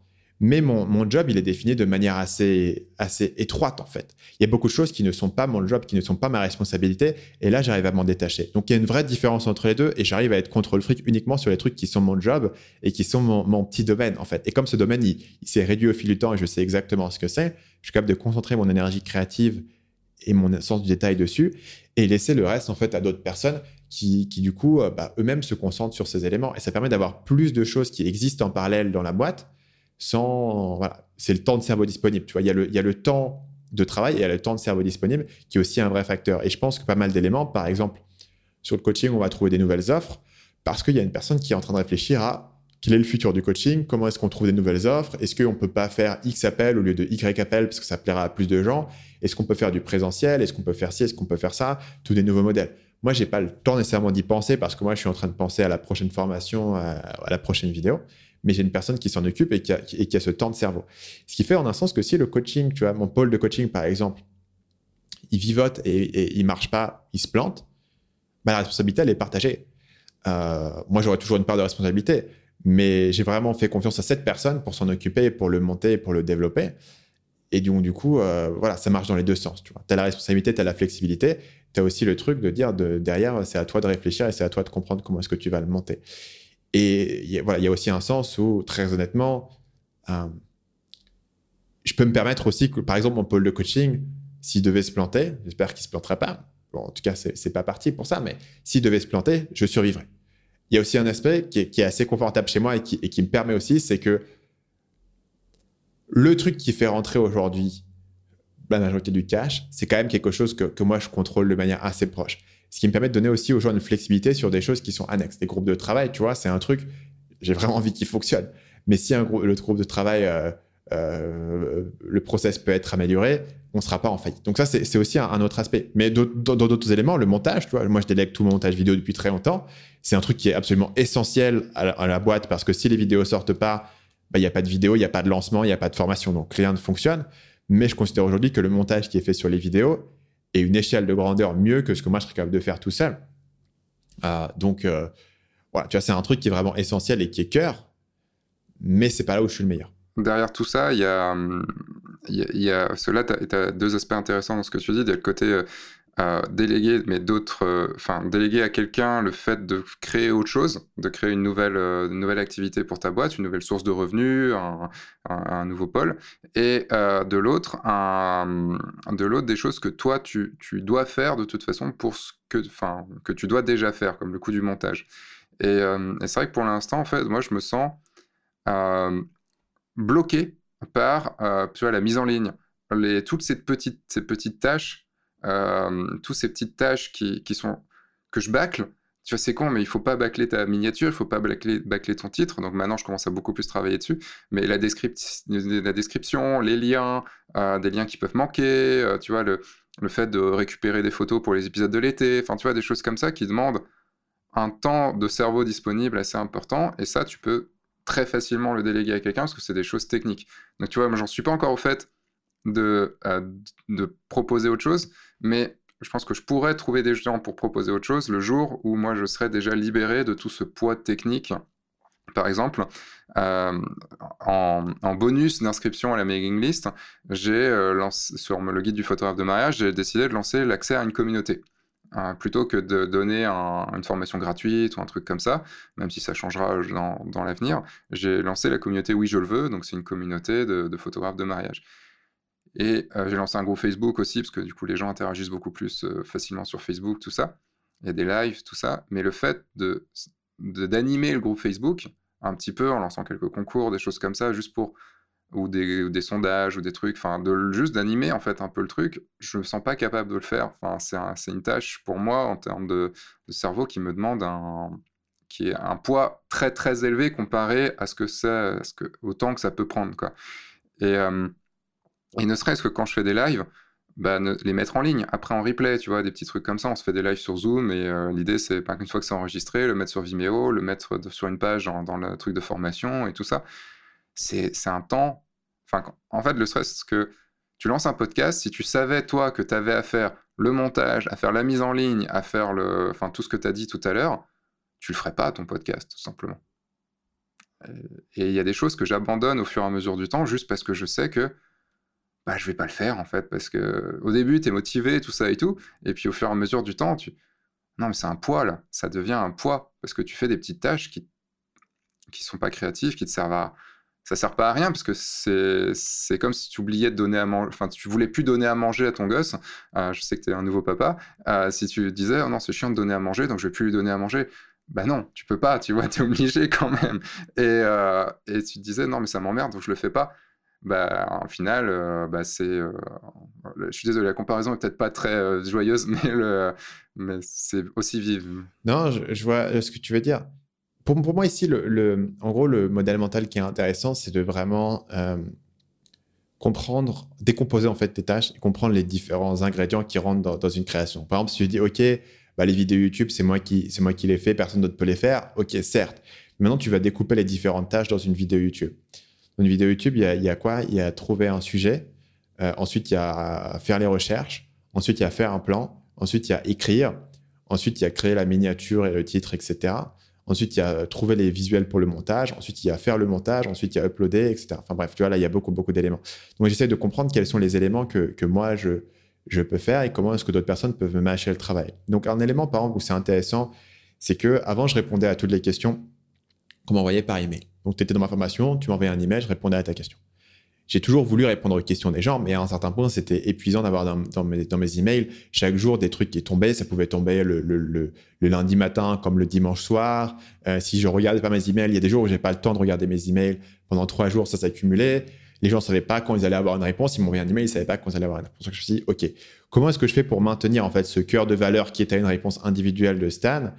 Et, euh, euh, trouver un process et découper et avoir de l'aide des gens. Et en fait, c'était pas évident parce que tu dis, bah, un email, qu'est-ce que tu veux faire? L'email, il arrive, tu réponds et c'est fini. Tu vois, tu peux pas te déléguer ça, sauf si tu délègues la réponse à l'email, ce que j'avais pas envie de faire. Donc, nous, ce qu'on a fait, c'est qu'on a mis en place euh, le, concept des consultations. Donc, les gens vont poser leurs questions. Euh, le mercredi matin, Marc va prendre toutes les questions qu'ils ont, posées. Il va prendre des screenshots de chaque question. Il va les mettre dans un, dans un Google présentation, enfin, en gros, un PowerPoint, qu'il va m'envoyer. Moi, du coup, maintenant, j'ai mon PowerPoint avec toutes les questions qui sont rassemblées et j'ai juste à filmer mon écran et à répondre à chaque question et j'ai ma petite facecam dans le coin. Une fois que j'ai fini ça, je vais uploader à Marc qui, lui, va faire le découpage de toutes les questions, les envoyer aux bonnes personnes, les mettre dans les archives, etc. Tu vois Donc, en fait, on est passé d'un poids euh, colossal euh, qui, était une espèce d'épée de Damoclès en fait, que, je traînais tout le temps avec moi, y compris quand j'étais en vacances. Euh, j'accumulais des questions qu'il fallait que j'aille répondre quand je revienne. Je pouvais quasiment jamais m'arrêter en fait à cause de ça. Et c'était con, mais c'était c'était un, vrai poids. Et en fait, en repensant à la structure de la valeur, en fait, et la valeur, c'était la réponse personnelle de Stan. Si je peux le faire en vidéo, ça, gagne du temps, mais j'ai pas envie de faire une vidéo pour chaque personne. Il faut que je les, il faut que je les, je les euh, consolide. Il faut que je puisse consolider et batcher ça. Donc en fait, c'est passé à quelque chose qui prend du temps. Ça prend euh, euh, entre deux et trois heures le mercredi après-midi pour moi de le faire. Mais je suis passé de un truc qui était constant une pression constante, un stress constant, un truc qui est toujours une espèce d'épine dans le pied où il y avait toujours une question à laquelle j'avais pas répondu, à euh, une tâche consolidée sur une fois. Et dans ce cas-là, tu vois, c'est vraiment comment est-ce que tu découpes cette tâche pour comprendre quels sont les éléments. par exemple, sur le podcast, j'ai pendant très longtemps beaucoup de mal à faire le podcast parce que pour faire un podcast, il faut trouver des invités, il faut les contacter suffisamment à l'avance pour qu'ils prennent le booking pour la bonne date. Donc, il faut que tu regardes ton calendrier. OK, telle semaine, j'ai une personne ou j'ai pas une personne. Après, il faut faire les recherches. Ça prend beaucoup de temps de, de faire des recherches sur quelqu'un. Surtout si c'est une personne qui a fait pas mal d'interviews, il faut, il faut consommer pas mal de contenu. Ça prenait beaucoup, beaucoup de temps. Aujourd'hui, en gros, sur mon podcast, j'ai mon calendrier, il y a un booking, il y a marqué Ah, Sébastien a pris un booking. Très bien. Le jour J, j'arrive, euh, j'ai un document de recherche sur toi. Je vais lire mon document. Ça va me prendre environ, environ une heure, généralement, de prendre mon document, de lire toutes les recherches qui ont été faites, d'aller voir ton site, d'aller voir tes vidéos, de prendre des notes et d'écrire mes questions. Ça me prend une heure. On va enregistrer ensemble environ une heure et demie, deux heures, grosso modo, sur l'enregistrement. Et après, je vais passer une demi-heure pour faire euh, l'intro, l'outro, écrire un titre, etc. Grosso modo. Mais en une après-midi, j'ai fait mon podcast. Qui sinon était un poids constant de dire ah tiens il faut que je relance machin pour qu'il prenne rendez-vous etc tu vois donc en, reconstruisant le truc et en ayant une personne qui va m'assister à côté et bien sûr cette personne c'est important qu'elle ait du contexte qu'elle comprenne quel type d'invité j'ai envie d'avoir donc ça c'est l'importance d'avoir d'avoir du contexte il faut que tu manages la personne sur chaque tâche euh, un stagiaire par exemple tu vois il faut que tu le manages sur chaque tâche bah, t'as pas récupéré de l'espace de cerveau mais en reconstruisant ça je, reconstruis tout sur une après-midi. Et en une après-midi, je, gère ce processus de, contenu hebdomadaire euh, sur mon podcast. Et c'est vraiment comme ça que, tu vois, que c'est ça qui a fonctionné pour moi. Et encore une fois, moi, j'ai eu tous ces, problèmes et toutes ces anxiétés que tu as, mentionnées. Moi, je les ai eu aussi. Le fait de prendre quelqu'un et finalement, il faut que tu le manages sur chaque tâche. Tu dis, j'aurais aussi bien fait de le faire moi-même sur le booking du podcast, s'il faut que je te dise, bah tiens, souviens-toi, il faut que tu contactes Sébastien euh, pour trouver un truc, bah, j'aurais aussi bien fait de te contacter directement. La valeur, c'est que j'ai pas besoin d'y penser et essentiellement, le booking, il apparaît magiquement en fait sur mon calendrier et c'est ça qui me permet d'avoir une régularité, c'est ça qui permet de me dire, ok, euh, cette semaine j'ai ci et je pense même pas, je sais même pas qui je vais avoir la semaine prochaine. Euh, voilà, mais je sais que quelqu'un s'occupe et quelqu'un s'occupe d'avoir trouvé la personne, de s'assurer que tout est bien en amont et d'avoir fait les recherches. Oui, tu as fait en sorte de te faciliter de te faciliter tout le, tout toutes les choses à côté. En fait, ce, que, hum, ce qui est intéressant, c'est que tu as, fait en sorte que les gens rentrent dans un carcan. Et je le vois pour les, épisodes critiques que je fais l'été, où je donne mon avis sur les photos des gens. C'est-à-dire qu'ils doivent remplir un formulaire. Et donc j'ai fait un formulaire que, qui est disponible pendant trois semaines, tu vois, un truc comme ça, où j'envoie un mail en disant vous avez trois semaines pour vous inscrire. Ce qui fait que tout le reste de l'année, parce qu'on je reçois quasiment des mails tous les jours pour me demander tiens, est-ce que tu peux critiquer mes photos? Est-ce que tu peux me donner mon avis sur, mes photos? Tout ça, parce qu'ils savent que j'ai un avis euh, franc et sincère et très direct. Donc, bon, ça plaît à pas mal de monde. Bah, je leur dis non, parce que je fais pas de, de critique en privé, mais par contre, tous les ans, je lance ça. Et tu as une chance de passer dans les épisodes de l'été. Alors, je fais pas tout le monde, mais tu as une chance de passer dans l'épisode de l'été si tu tirages au sort. Et par contre, ce sera à ce moment-là que, que ce sera fait. Et tu ramènes les gens vers un, un process euh, qui, euh, qui est déjà établi et donc, tu as juste une réponse à donner c'est fini, quoi. Et euh, plutôt que de... Tu leur donnes un échappatoire aussi en faisant ça, euh, et ça te fait, ok, c'est bon, j'aurais pas la critique à faire euh, de mon côté, quoi. Ouais, tu, tu donnes aux gens... Tu, tu, tu, tu, leur donnes des règles, en fait. Ça, c'est un truc qui est assez important. C'est un truc que, que tu apprends beaucoup chez Tim Ferriss, en fait. C'est d'avoir des règles. De dire, moi, j'ai une règle, c'est que si tu veux faire un podcast avec moi, il faut que tu le fasses le jeudi à une certaine heure. En fait, tu vois, c'est une contrainte. Mais j'ai une certaine règle. Si... Tu sais que normalement, je devrais être en live sur ma communauté à ce temps-là. j'ai dû annuler cette semaine pour toi. Euh, je te remercie de, de, le faire, tu vois. Et, et voilà, c'est une règle, mais ça me permet aussi de, de, faire tout fonctionner. Si tu veux une réponse à ta question, bah, il va falloir que tu attendes le, le, mercredi. Mais au final, c'est bien mieux de dire il va falloir que tu mercredi, mais je te garantis que tu l'auras mercredi, que de dire envoie-moi un email et, je te répondrai quand je te répondrai. Tu vois, je pense que ça marche dans les deux sens. C'est-à-dire que euh, le fait d'avoir un process, toi, permet de te structurer mais ça permet aussi aux gens qui sont en face de savoir quoi attendre et de savoir ce qu'ils peuvent avoir. Et ça permet aussi à ton équipe de savoir quand les choses vont arriver. par exemple, mon équipe sait comment se structurer par rapport au podcast parce que les épisodes arrivent de manière euh, voilà, planifiée à l'avance. Il y a différentes manières de le planifier qu'on a testé au fil du temps, mais c'est quelque chose qui, fonctionne assez bien. Ça permet d'avoir une régularité, ça permet d'avoir un, process pour tout le monde dans lequel tout le monde peut, peut rentrer.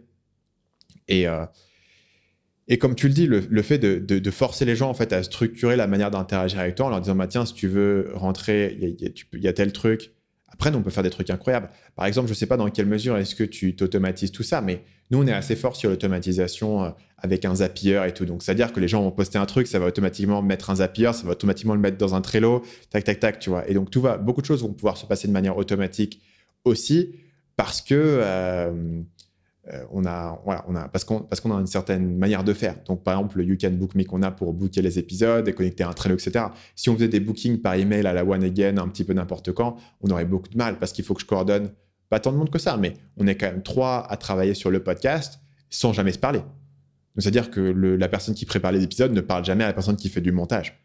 Tu tout arrive sur, sur un truc de, en gros, je te passe le bâton à un certain point, on n'a pas besoin de se parler parce que le truc, il est, il est évident, il est écrit, on sait exactement comment ça fonctionne. Et donc ça, en termes tu vois, de, collaboration, ça fonctionne bien euh, parce que tu as mis en place une, structure. Et cette structure, souvent, elle va avoir une partie émergée de l'iceberg qui est comment est-ce que les gens à l'extérieur vont interagir avec toi? Mais par certains aspects, les gens aiment bien. Tu vois, par exemple, il y a un, un YouTuber comme PewDiePie qui va avoir euh, son Reddit et les gens savent que s'ils veulent interagir avec lui, ils vont poster sur son Reddit et il va réagir au Reddit. Et puis voilà, tu vois, c'est comme ça. C'est une manière qui est établie avec la communauté. Et du coup, les gens ont une chance d'interagir avec le mec qui est le plus gros YouTuber au monde parce que c'est structuré. Si c'était pas structuré, il pourrait jamais communiquer avec cette communauté. Maintenant qu'il a dit, voilà, vous allez faire ça, vous allez prendre telle plateforme, vous allez communiquer de telle manière, et voilà ce que moi j'attends de vous. Les gens maintenant ont une manière, tu as des attentes qui sont claires, et je pense que ça c'est quelque chose aussi qui a une certaine valeur euh, quand tu communiques avec les gens à l'extérieur de, la boîte. Et ils aiment bien aussi avoir une, certaine structure et, en sens un professionnalisme, tu vois. C'est ça. Il y a ne serait-ce qu'un truc très con. Il faudrait que tu fasses une formation sur le côté euh, comment tout automatiser, tout ça et tout. Ça, ça m'intéresserait beaucoup. Mais un truc juste con que j'ai fait, c'est que entre euh, j'avais deux pages Facebook, euh, une page photographe, une page F1.4. Je mon Instagram, euh, mon Facebook privé, mon enfin privé public, mon mon YouTube, mes mails, mes deux sites, enfin mes trois sites même avec mon site mariage, le tout ça. Il y a une infinité d'endroits pour pouvoir me contacter. Et j'ai juste fait un truc con depuis depuis deux ans, c'est que j'ai mis un message automatique sur mes deux mes deux pages Facebook disant euh, si vous voulez me... Euh, enfin, merci pour votre message. Euh, je ne le lis pas, ces messages qui sont ici. Envoyez-moi, ce, copiez-moi ce message-là dans un mail à cette adresse-là, et là, je vous y répondrai. Et rien que ça, déjà, c'est un poids déjà... et je sais que si la personne ne le fait pas, eh ben, c'est que ça ne devait pas être très important. C'est pas grave. Rien que ça, déjà, c'est un, poids enlevé assez énorme. Il faut que je fasse mieux encore. ouais, non, mais c'est bien, c'est une bonne manière de réfléchir et c'est une manière qui va aussi t'aider à déléguer certaines tâches parce que plus les en, gros plus un processus est défini plus une autre personne peut s'en occuper pour toi. Donc ça c'est aussi une manière de te dire est-ce que tu as un contrôle fric etc comment est-ce que tu fais? Bah une manière c'est d'écrire des process simplement. Voilà comment est-ce que tu vas faire une description de podcast. Voilà comment est-ce que la description de la vidéo va fonctionner. Voilà comment est-ce que tu vas faire le montage euh, voilà.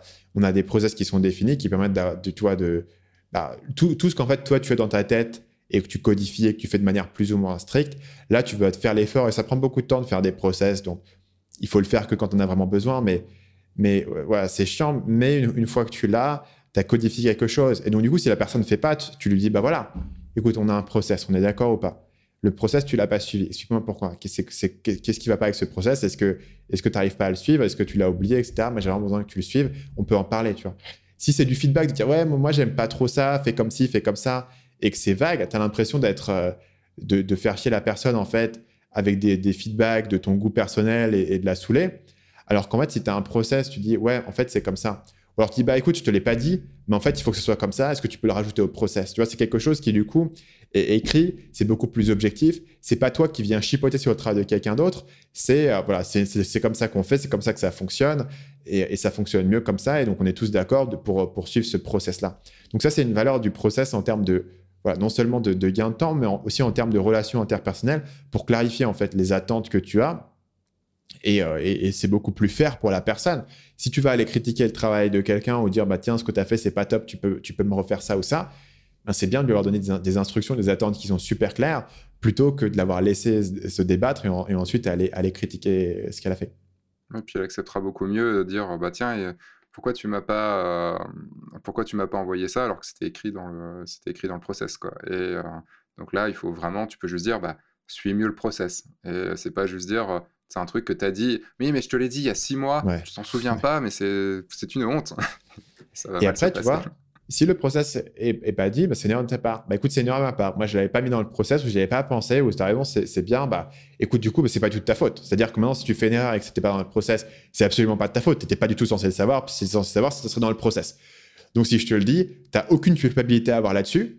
Euh, bah, je te le dis, maintenant, tu peux le rajouter dans le process. Comme ça, on, l'aura pour la prochaine fois et il n'y a, pas de problème. Donc, en gros, euh, les erreurs que les gens vont faire, c'est soit. Euh, une, de ta faute, un truc que tu as oublié, et dans ce cas-là, tu dis, bah, mais pas, euh, c'est vrai que j'avais pas pensé à ça. Soit ils n'ont pas suivi le process, et dans ce cas-là, c'est clairement leur faute, en disant, bah, tiens, écoute, là, on a un problème parce que le process, il est quand même assez important pour X et Y raison. Ou soit, bah, voilà, après, il y, a toujours, y a toujours une zone grise qui est euh, les goûts et les couleurs, tu vois, ça, ça disparaît jamais totalement. Mais les goûts et les couleurs, c'est quelque chose qui, voilà, ça, ça, reste quand même, à partir du moment où tu as pris des gens qui sont relativement compétents et intelligents, ce qu'ils ont fait, c'est probablement pas, pas, horrible. Après, tu peux donner ton feedback, etc. Mais 90% des trucs, en fait, vont être gérés par les deux premiers cas Et le process va beaucoup aider à ce niveau-là. Puis tout dépend si c'est créatif, si c'est créatif ou pas. Hein. Si c'est juste comment, comment ajouter quelqu'un sur un groupe ou comment, ou comment poster une vidéo, cliquer sur tel truc, c'est pas, là c'est pas créatif, c'est binaire. Même dans des tâches qui sont relativement créatives. Je vais donner un exemple de tâche créative, c'est les descriptions de ce podcast. Donc le, podcast, je vais souvent, moi, je vais, faire l'introduction tout seul à, l'oral et je vais souvent écrire le titre, pas toujours, mais souvent j'écris le titre. Et ensuite, euh, Arnaud va s'occuper de, faire la description. La description, tu vois, il faut choisir quoi mettre. Donc, il y, a, des choix créatifs, etc. Mais on a une structure, grosso modo, de moi, ce qui m'intéresse. Je vais donner des petits feedbacks au fil du temps, mais c'est grosso modo ce que j'attends et la structure avec euh, l'explication de qui est l'invité, ce que vous allez apprendre, un certain nombre de bullet points, en fait. Donc, on a, on a une espèce de, de formule. Tu regardes toutes mes descriptions de podcast, c'est un peu la même formule, le, même process, la même structure qui était définie. Maintenant, si je prenais une personne et je fais, écoute, fais-moi la description de podcast, j'aurais jamais ce que je cherche. Tu vois, j'aurais jamais la, bonne longueur, le bon format, les bullet points. La plupart des gens mettront pas de bullet points. C'est ce que je veux dire? Le fait, le fait même sur un, élément créatif d'avoir un truc qui cadre, je sais que j'ai grosso modo moi ce que je recherche. Et puis après, les variations à l'intérieur des bullet points qui sont choisis ou pas et de comment ils sont formulés, ça, c'est laissé à la personne. Et je peux toujours donner du feedback pour qu'au fil du temps, il s'améliore. Mais grosso modo, le truc, il est déjà bon à 90%. Alors que si je lui donné aucun process, aucune instruction en lui disant, bah tiens, c'est créatif, tu fais comme tu veux, en gros, j'aurais eu un truc, je serais pas capable de donner du feedback dessus parce qu'il fallait le refaire à partir de zéro. Et ça, c'est grosso modo moi le problème que j'ai eu quand je te disais que j'avais pas réussi à déléguer l'écriture de mes vidéos YouTube. Je dis bah vas-y écris-moi un script de vidéo. Mais au final, je n'étais pas capable de définir quels étaient les éléments de process qui faisaient un script marketing mania. Et comme je n'étais pas capable de définir ces éléments de process qui faisaient une bonne vidéo marketing mania, quels sont les vrais ingrédients que tu as besoin d'avoir, bah, finalement la vidéo c'était un script il, correspond au cahier des charges que je t'ai donné. Le problème, c'est que le cahier des charges que je t'ai donné, il était, il était nul. Il n'y avait rien. Il n'y avait pas les détails, il n'y avait pas les process, etc. Et comme on n'avait pas de process, en fait, c'était impossible. Versus sur le montage. Tu vois, sur le montage, je, peux te dire, OK, euh, il, faut, il faut que tu cut de telle manière à tel moment. Il faut que tu mettes les musiques de telle manière. Les transitions, ça va de telle manière. Les visuels, je veux que tu les mettes à tel moment. Et voilà le type de visuel qui m'intéresse. Maintenant, une fois que j'ai ça, j'aurai peut-être des feedbacks sur le montage. Mais il y a quand même une les trois quarts des choix créatifs ont été faits sur ce process, sur cette manière de faire. Donc, bien sûr, les gens peuvent aller voir tes anciennes vidéos et comprendre comment ça fonctionne. Euh, et tu peux aussi avoir un process qui est écrit, notamment bah, des trucs euh, bêtes, mais moi, j'ai des transitions. Les transitions, comment est-ce que ça marche? Combien de temps est-ce qu'elles restent à l'écran? Qu'est-ce que tu mets derrière? Tu vois, c'est des, choix qui créent la continuité dans, l'output créatif, c'est quelque chose que tu peux transmettre. Et tu pourrais imaginer, c'est pas absurde d'imaginer que je pourrais faire le même travail sur l'écriture d'un script en disant voilà, un script marketing mania, généralement, il y a, il y a X parties, voilà comment ça fonctionne, voilà comment je le trouve, voilà comment je fais mes recherches, et peut-être que je pourrais euh, beaucoup plus avoir de process. Comme aujourd'hui, je ne le délègue pas, j'ai pas ce process. C'est moins technique. Voilà. Mais mais il y a, y a peut-être un cahier des charges qui est meilleur que fais-moi une bonne vidéo, tu vois. Oui, ça en même temps, c'est le, le, basique. De... Il y a une vidéo Marketing Mania qui est sortie comme ça ou pas? Ou tu as vraiment tout jeté euh, ce qu'on t'avait fait? Donc, euh, il y a une vidéo qui est sortie, et c'est ma vidéo sur Fortnite en fait. D'accord. Donc, donc, donc, euh, donc sur Fortnite, j'avais une personne avec qui je travaillais qui, du coup, c'était, tu vois, c'est une personne qui faisait des vidéos, qui faisait des bonnes vidéos. Et j'ai fait, vas-y, on va, on va faire un projet test dessus, euh, je vais te payer tant et tu vas me le faire, tu vas me faire le script. Donc, il m'a fait le script et son script, finalement, était bien mais euh, je sais pas, il me manquait quelque chose, il me, il manquait un angle, etc. Donc j'ai été faire, refaire beaucoup de recherches, j'ai récupéré beaucoup d'éléments que lui m'avait sortis, donc il m'avait sorti des bons éléments, mais en fait j'ai été tout réécrire à partir de zéro en, utilisant ces éléments, en utilisant mes recherches, et en fait j'ai changé l'angle de la vidéo et l'accroche de la vidéo.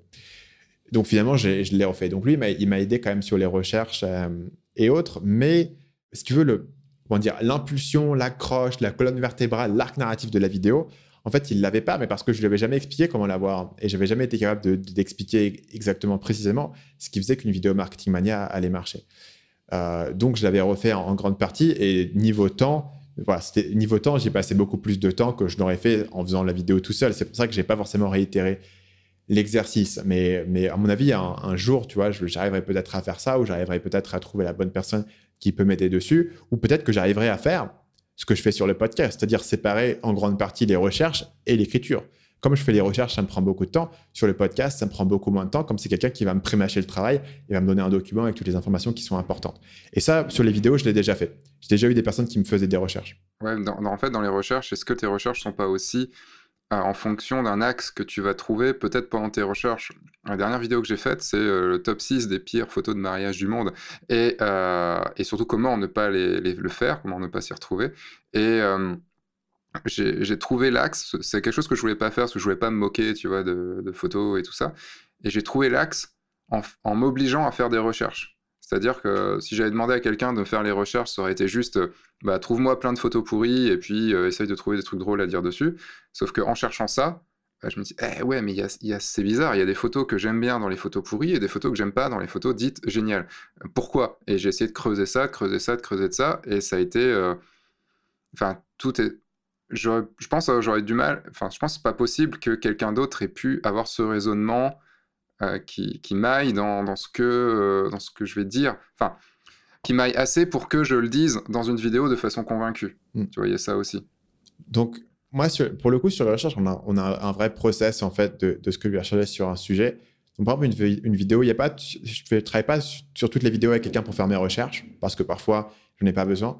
Et dans certains cas, j'en ai besoin quand c'est quelque chose où il y a beaucoup d'informations et il y, a, potentiellement beaucoup de, d'extraits de, vidéo, par exemple, dont j'aurais potentiellement besoin. Donc, sur une vidéo comme ma vidéo sur PewDiePie, aussi ma vidéo sur PNL que j'avais fait, j'avais quelqu'un qui m'avait aidé sur les recherches. Donc, en gros, moi, maintenant, j'ai une certaine structure au niveau des recherches que je recherche, avec une chronologie, euh, je te dis, bah, écoute, je cherche des gens qui en ont parlé pour pouvoir avoir des extraits. Tu vois, donc, je vais, avoir un cahier des charges qui est plus précis de, de, ce que je veux. Et en fait, là, ce que la personne va faire, c'est euh, m'éviter de, de, de, relire plusieurs fois la même chose. Donc, par exemple, sur PNL, j'ai besoin de comprendre l'ensemble de l'histoire du groupe, toutes les opérations marketing qu'ils ont fait.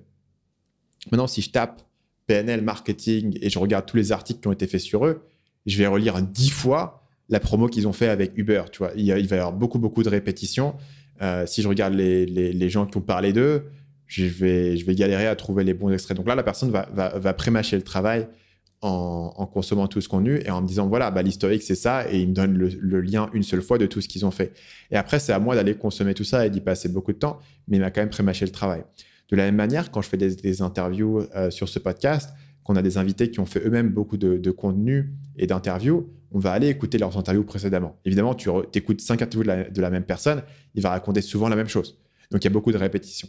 Si la personne est là, il peut me dire, OK, bah là, les trucs qui sont nouveaux, c'est ça. Il peut me donner le, moment dans l'interview où aller écouter le truc qui est nouveau. Et moi, je peux juste aller écouter ce qui m'intéresse. Donc, il m'a prémâché le travail. Et ce qui, m'aurait pris 3-4 heures m'en prend une. Donc, il y a vraiment une aide là-dessus. Mais c'est vraiment en termes de diviser. Et là, je, divise vraiment la partie euh, recherche et synthèse de l'information et la partie je, vais, je vais créer quelque chose. Je vais trouver des idées à partir de ce que j'ai. Donc la, la, personne va rarement me trouver des idées. Parfois, il fait des propositions, mais je ne les utilise pas toujours. Mais en revanche, il va me filtrer des informations parce qu'il sait en fait le type de truc qui va m'intéresser. Il sait le type de truc qui, qui va m'intéresser, euh, le type de contenu, le, type de truc. S'il a un extrait intéressant, s'il a une petite punchline, s'il a des, il dit tiens ça, ça pourrait faire un, un bon extrait, tu vois, un clip à passer dans une vidéo par exemple. Il va me le sortir. Donc il sait ce que je recherche il sait le format dont j'ai besoin pour, pour comprendre, euh, il sait les éléments à me faire remonter, donc il va me faire gagner beaucoup de temps à ce niveau-là. Donc encore une fois, tu vois, c'est il y a quand même des recherches que je vais faire moi-même parce qu'il faut que je m'imprègne du, du, matos qu'on m'a donné, mais euh, être sur Google, taper euh, PNL et trouver tous les articles qui ont été et, regarder leur page Wikipédia, etc. Ça, j'ai pas forcément besoin de le faire. Donc il y a, pas mal d'éléments où tu dis tiens, ça c'est un truc qui pourrait être séparé en deux. Euh, quand je le fais tout seul, je me rends pas compte que c'est deux choses séparées. Mais en fait, ça peut être séparé. Par exemple, les gens s'aperçoivent pas que écrire du texte et euh, relire ce texte, c'est deux tâches qui sont bien séparées. Tu, vois. tu pourrais avoir une personne qui t'aide, enfin un éditeur, tu vois, dans une maison d'édition par exemple, qui t'aide à relire ton texte, à le retravailler, etc. C'est deux tâches qui sont bien séparées. Et comme les gens mélangent un peu tout, euh, ils ont l'impression qu'ils peuvent pas déléguer des trucs, alors que parfois tu peux avoir de l'aide, tu peux probablement avec un bon éditeur, attendre un meilleur texte parce que tu auras un éditeur qui est extrêmement fort sur cette partie de relecture, là où toi, tu n'es pas forcément fort sur la relecture de ton propre texte. ça, ça me fait enchaîner sur... Euh, parce que c'est assez drôle, comme je t'ai euh, vu, je te dis, en janvier, euh, à la sortie de ton livre. Et c'est marrant parce que j'avais été là-bas aussi en disant, bah, tiens, je vais chez Erol parce que j'avais en, tête de, de pouvoir les, les, contacter pour faire un livre sur le mariage. Et euh, une journée avant, j'ai rencontré quelqu'un qui m'a mis en relation directe avec. Euh, c'est la partie photo de, de Erol. Et, euh, et maintenant, on n'a pas encore signé le contrat, mais là, on est en train de finaliser le contrat. Et je vais avoir un livre qui va sortir chez Erol sur comment devenir photographe de mariage avec tout le côté marketing et tout. Et donc, c'est enfin c'est assez drôle de voir enfin c'est drôle sur ce que tu dis parce que j'ai eu tout ce tout ce discours enfin tout cet échange là avec du coup mon éditrice et, et tout ce truc de il y a l'écriture il y a la relecture il y a tout ça et, et j'attends aussi d'elle qu'elle fasse vraiment ce travail de, de, synthèse aussi des choses que, de, choses qu'on peut dire. Enfin j'ai pas encore cette expérience là j'ai vu les vidéos que tu avais faites dessus j'ai lu ton livre tout ça et tout et et j'ai hâte de voir comment ça va vraiment se passer, sachant qu'il doit sortir en mai prochain en plus. Donc il faut que je speed pour, le, pour bien l'écrire. Mais ça, ça va être un sacré, encore un sacré travail. Et je trouvais ça drôle, en fait, tu vois, d'être à ton d'être à, ta sortie de livre et de me dire eh putain il y a quelque chose qui vient de s'engager juste par hasard là une journée avant euh, chez le même éditeur tout ça parce que la sortie livre était du coup pour les gens qui n'ont pas le contexte dans les locaux en fait de ils ont ils ont une, une, salle de conférence qui est adjacente euh, et, ils ont la possibilité d'organiser des événements pour leurs auteurs dedans. Ce qui était une bonne chose. D'ailleurs, j'étais content de ne pas avoir à faire de, d'organisation euh, d'événements et de trouver une salle. C'était, c'était assez euh, fluide comme process pour moi à ce niveau-là. C'était cool. Ça a déjà été dur de trouver un bar, donc. ouais, qui puisse remplir le nombre de personnes qu'on avait besoin. Sébastien, il y a trois questions que je pose à tout le monde pour terminer ces épisodes. Tu dois probablement les connaître. La première question, c'est est-ce qu'il y a un livre que tu recommandes souvent? Bah, J'en ai déjà parlé tout à l'heure, euh, des secrets d'un esprit millionnaire, mais je vais en dire un autre. C'est euh, L'effet cumulé de Darren Hardy, euh, qui m'a aussi vraiment changé. J'ai lu pas mal de livres marketing, tout ça et tout, et globalement, je trouvais beaucoup de, bullshit américain, tu sais, 20% de données et 80% de Ah, tiens, t'as vu, j'ai fait ci, j'ai fait ça, et je te le vends le truc. le livre de Darren Hardy c'est un concept très très basique qui est de si tu fais un petit truc tous les jours, euh, tu vas te retrouver avec un énorme truc à la fin de dans d'ici 10-15 ans, euh, c'est le côté est-ce que tu préfères qu'on te donne un centime tous les jours et qu'on double cette somme tous les jours pendant 30 jours ou qu'on te donne 5 millions tout de suite?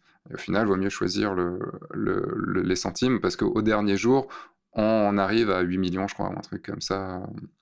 Et, euh, je me suis dit, c'est vrai que bah, plutôt que d'aller courir, tu vois, une, heure tous les jours euh, d'un coup bah, en fait, y aller tranquillement et juste, ne serait-ce que d'y aller euh, 10 minutes tous les jours, déjà, c'est énorme. Euh, T'en discutais avec Paul dans, dans, dans ton podcast, euh, le, euh, mince, les... Nomade Digital. Nomade Digital, désolé, j'ai un trou de mémoire. Euh, sur le fait, Paul disait qu'il il faisait une petite, routine, une petite routine le matin qui était de, de faire quelques, quelques pompes ou je sais plus, choses comme ça. Et c'est vrai que bah, je me suis mis à le faire, à avoir une routine, de créer des petites routines, mais des petites choses très très rapides, tu vois, c'est rien. Enfin, tu fais 10 pompes ou 15 pompes, ça, te, ça te, fait, ça te prend 2 minutes même pas, et, ou 30-40 secondes. Et bah, c'est des petites choses qui ont fait qu'au fur et à mesure, qu'au fur et à mesure, qu'au fur et à mesure, bah, euh, j'ai perdu un peu de poids, j'ai euh, euh, j'ai fait des choses. Par exemple, ma formation, la grosse formation, c'est vrai qu'on n'a pas abordé ce sujet-là, mais une grosse formation que j'ai lancée en, en pré-vente, c'est une très très très très très très grosse formation puisqu'on voit tout pour être photographe de mariage. Ça, fait plus de six mois que je suis en train de la créer et je travaille au minimum une heure tous les jours dessus. C'est-à-dire que la première chose que je fais le matin, c'est que je travaille au moins une heure dessus. Ce qui fait qu'au bout d'un mois, j'ai 30, 30, à 31 heures de travail dessus sans, sans avoir eu l'impression de passer une journée dessus. Et ces petites choses, à la fin, ça fait un truc bien cumulé que je pourrais vendre. Et, euh, et ce livre m'a vraiment, vraiment fait prendre conscience de ça. Et euh, il est très très facile à lire et, euh, et je trouvais que c'était au moins 80% de contenu et 20% de bullshit. Donc c'était plutôt un bon, un bon ratio. et inverser le ratio américain. C'est ça. La deuxième question, c'est est-ce qu'il y a un conseil que tu donnerais à ton toi-même de 20 ans? Alors ça, j'ai cherché, j'ai pas trouvé. ok. Mais euh, si, enfin, j'ai pas trouvé de, vrais trucs à dire. Mais euh, j'avais fait une vidéo sur, euh, je crois que c'était ma cinquième année de F1.4. ça faisait 10 ans que, enfin c'était en 2016, ça faisait 10 ans que j'étais mis à mon compte. Je m'étais mis à mon compte et j'ai fait une vidéo. Qu'est-ce que, qu'est-ce que tu dirais à ton toi d'il y a 10 ans? Et avec ce que tu sais maintenant. Et je lui dirais d'aller un si je lui dis d'aller plus vite, le problème, c'est que euh, je suis pas sûr d'arriver au même endroit. Parce que euh, d'avoir peut-être moins peur, mais euh, surtout d'avoir moins peur du marketing. Parce que c'est ce qui m'a vraiment débloqué. dans le, dans le fait de vivre mieux, d'être plus serein et, et d'avoir ce, ce, ce, niveau de vie dans le sens, je peux faire ce que je veux. Si demain je veux partir en voyage pour faire des photos à l'autre bout du monde, je peux le faire. Et, parce que j'ai de l'argent de côté. Et c'est on dit souvent que euh, il faut trimer, trimer, trimer pour lancer un projet. Euh, peut-être qu'il faut plutôt d'abord euh, faire un truc qui va te, te rapporter assez d'argent pour pouvoir derrière être serein pour faire ce que tu veux vraiment faire dans ta vie. Et, et c'est, je lui dirais, va, plutôt, va plus vite sur quelque chose qui va te rapporter de l'argent pour pouvoir faire les choses que tu as envie de faire beaucoup plus vite.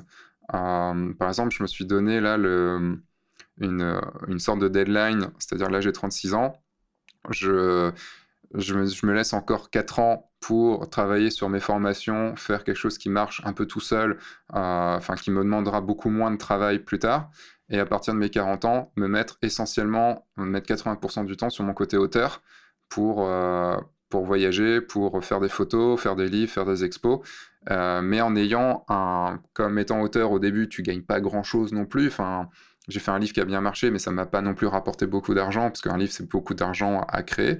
Euh, vendre des tirages, c'est un travail très actif en termes de marketing, en termes de trouver des galeries et tout.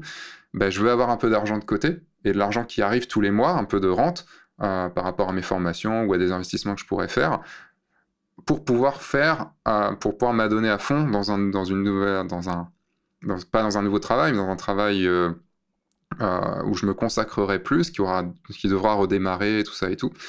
Donc, je lui conseillerais d'aller trouver de l'argent plus vite, donc faire des investissements et trouver un, travail qui te, enfin, d'aller plus vite vers, un, vers des solutions qui te rapportent plus d'argent.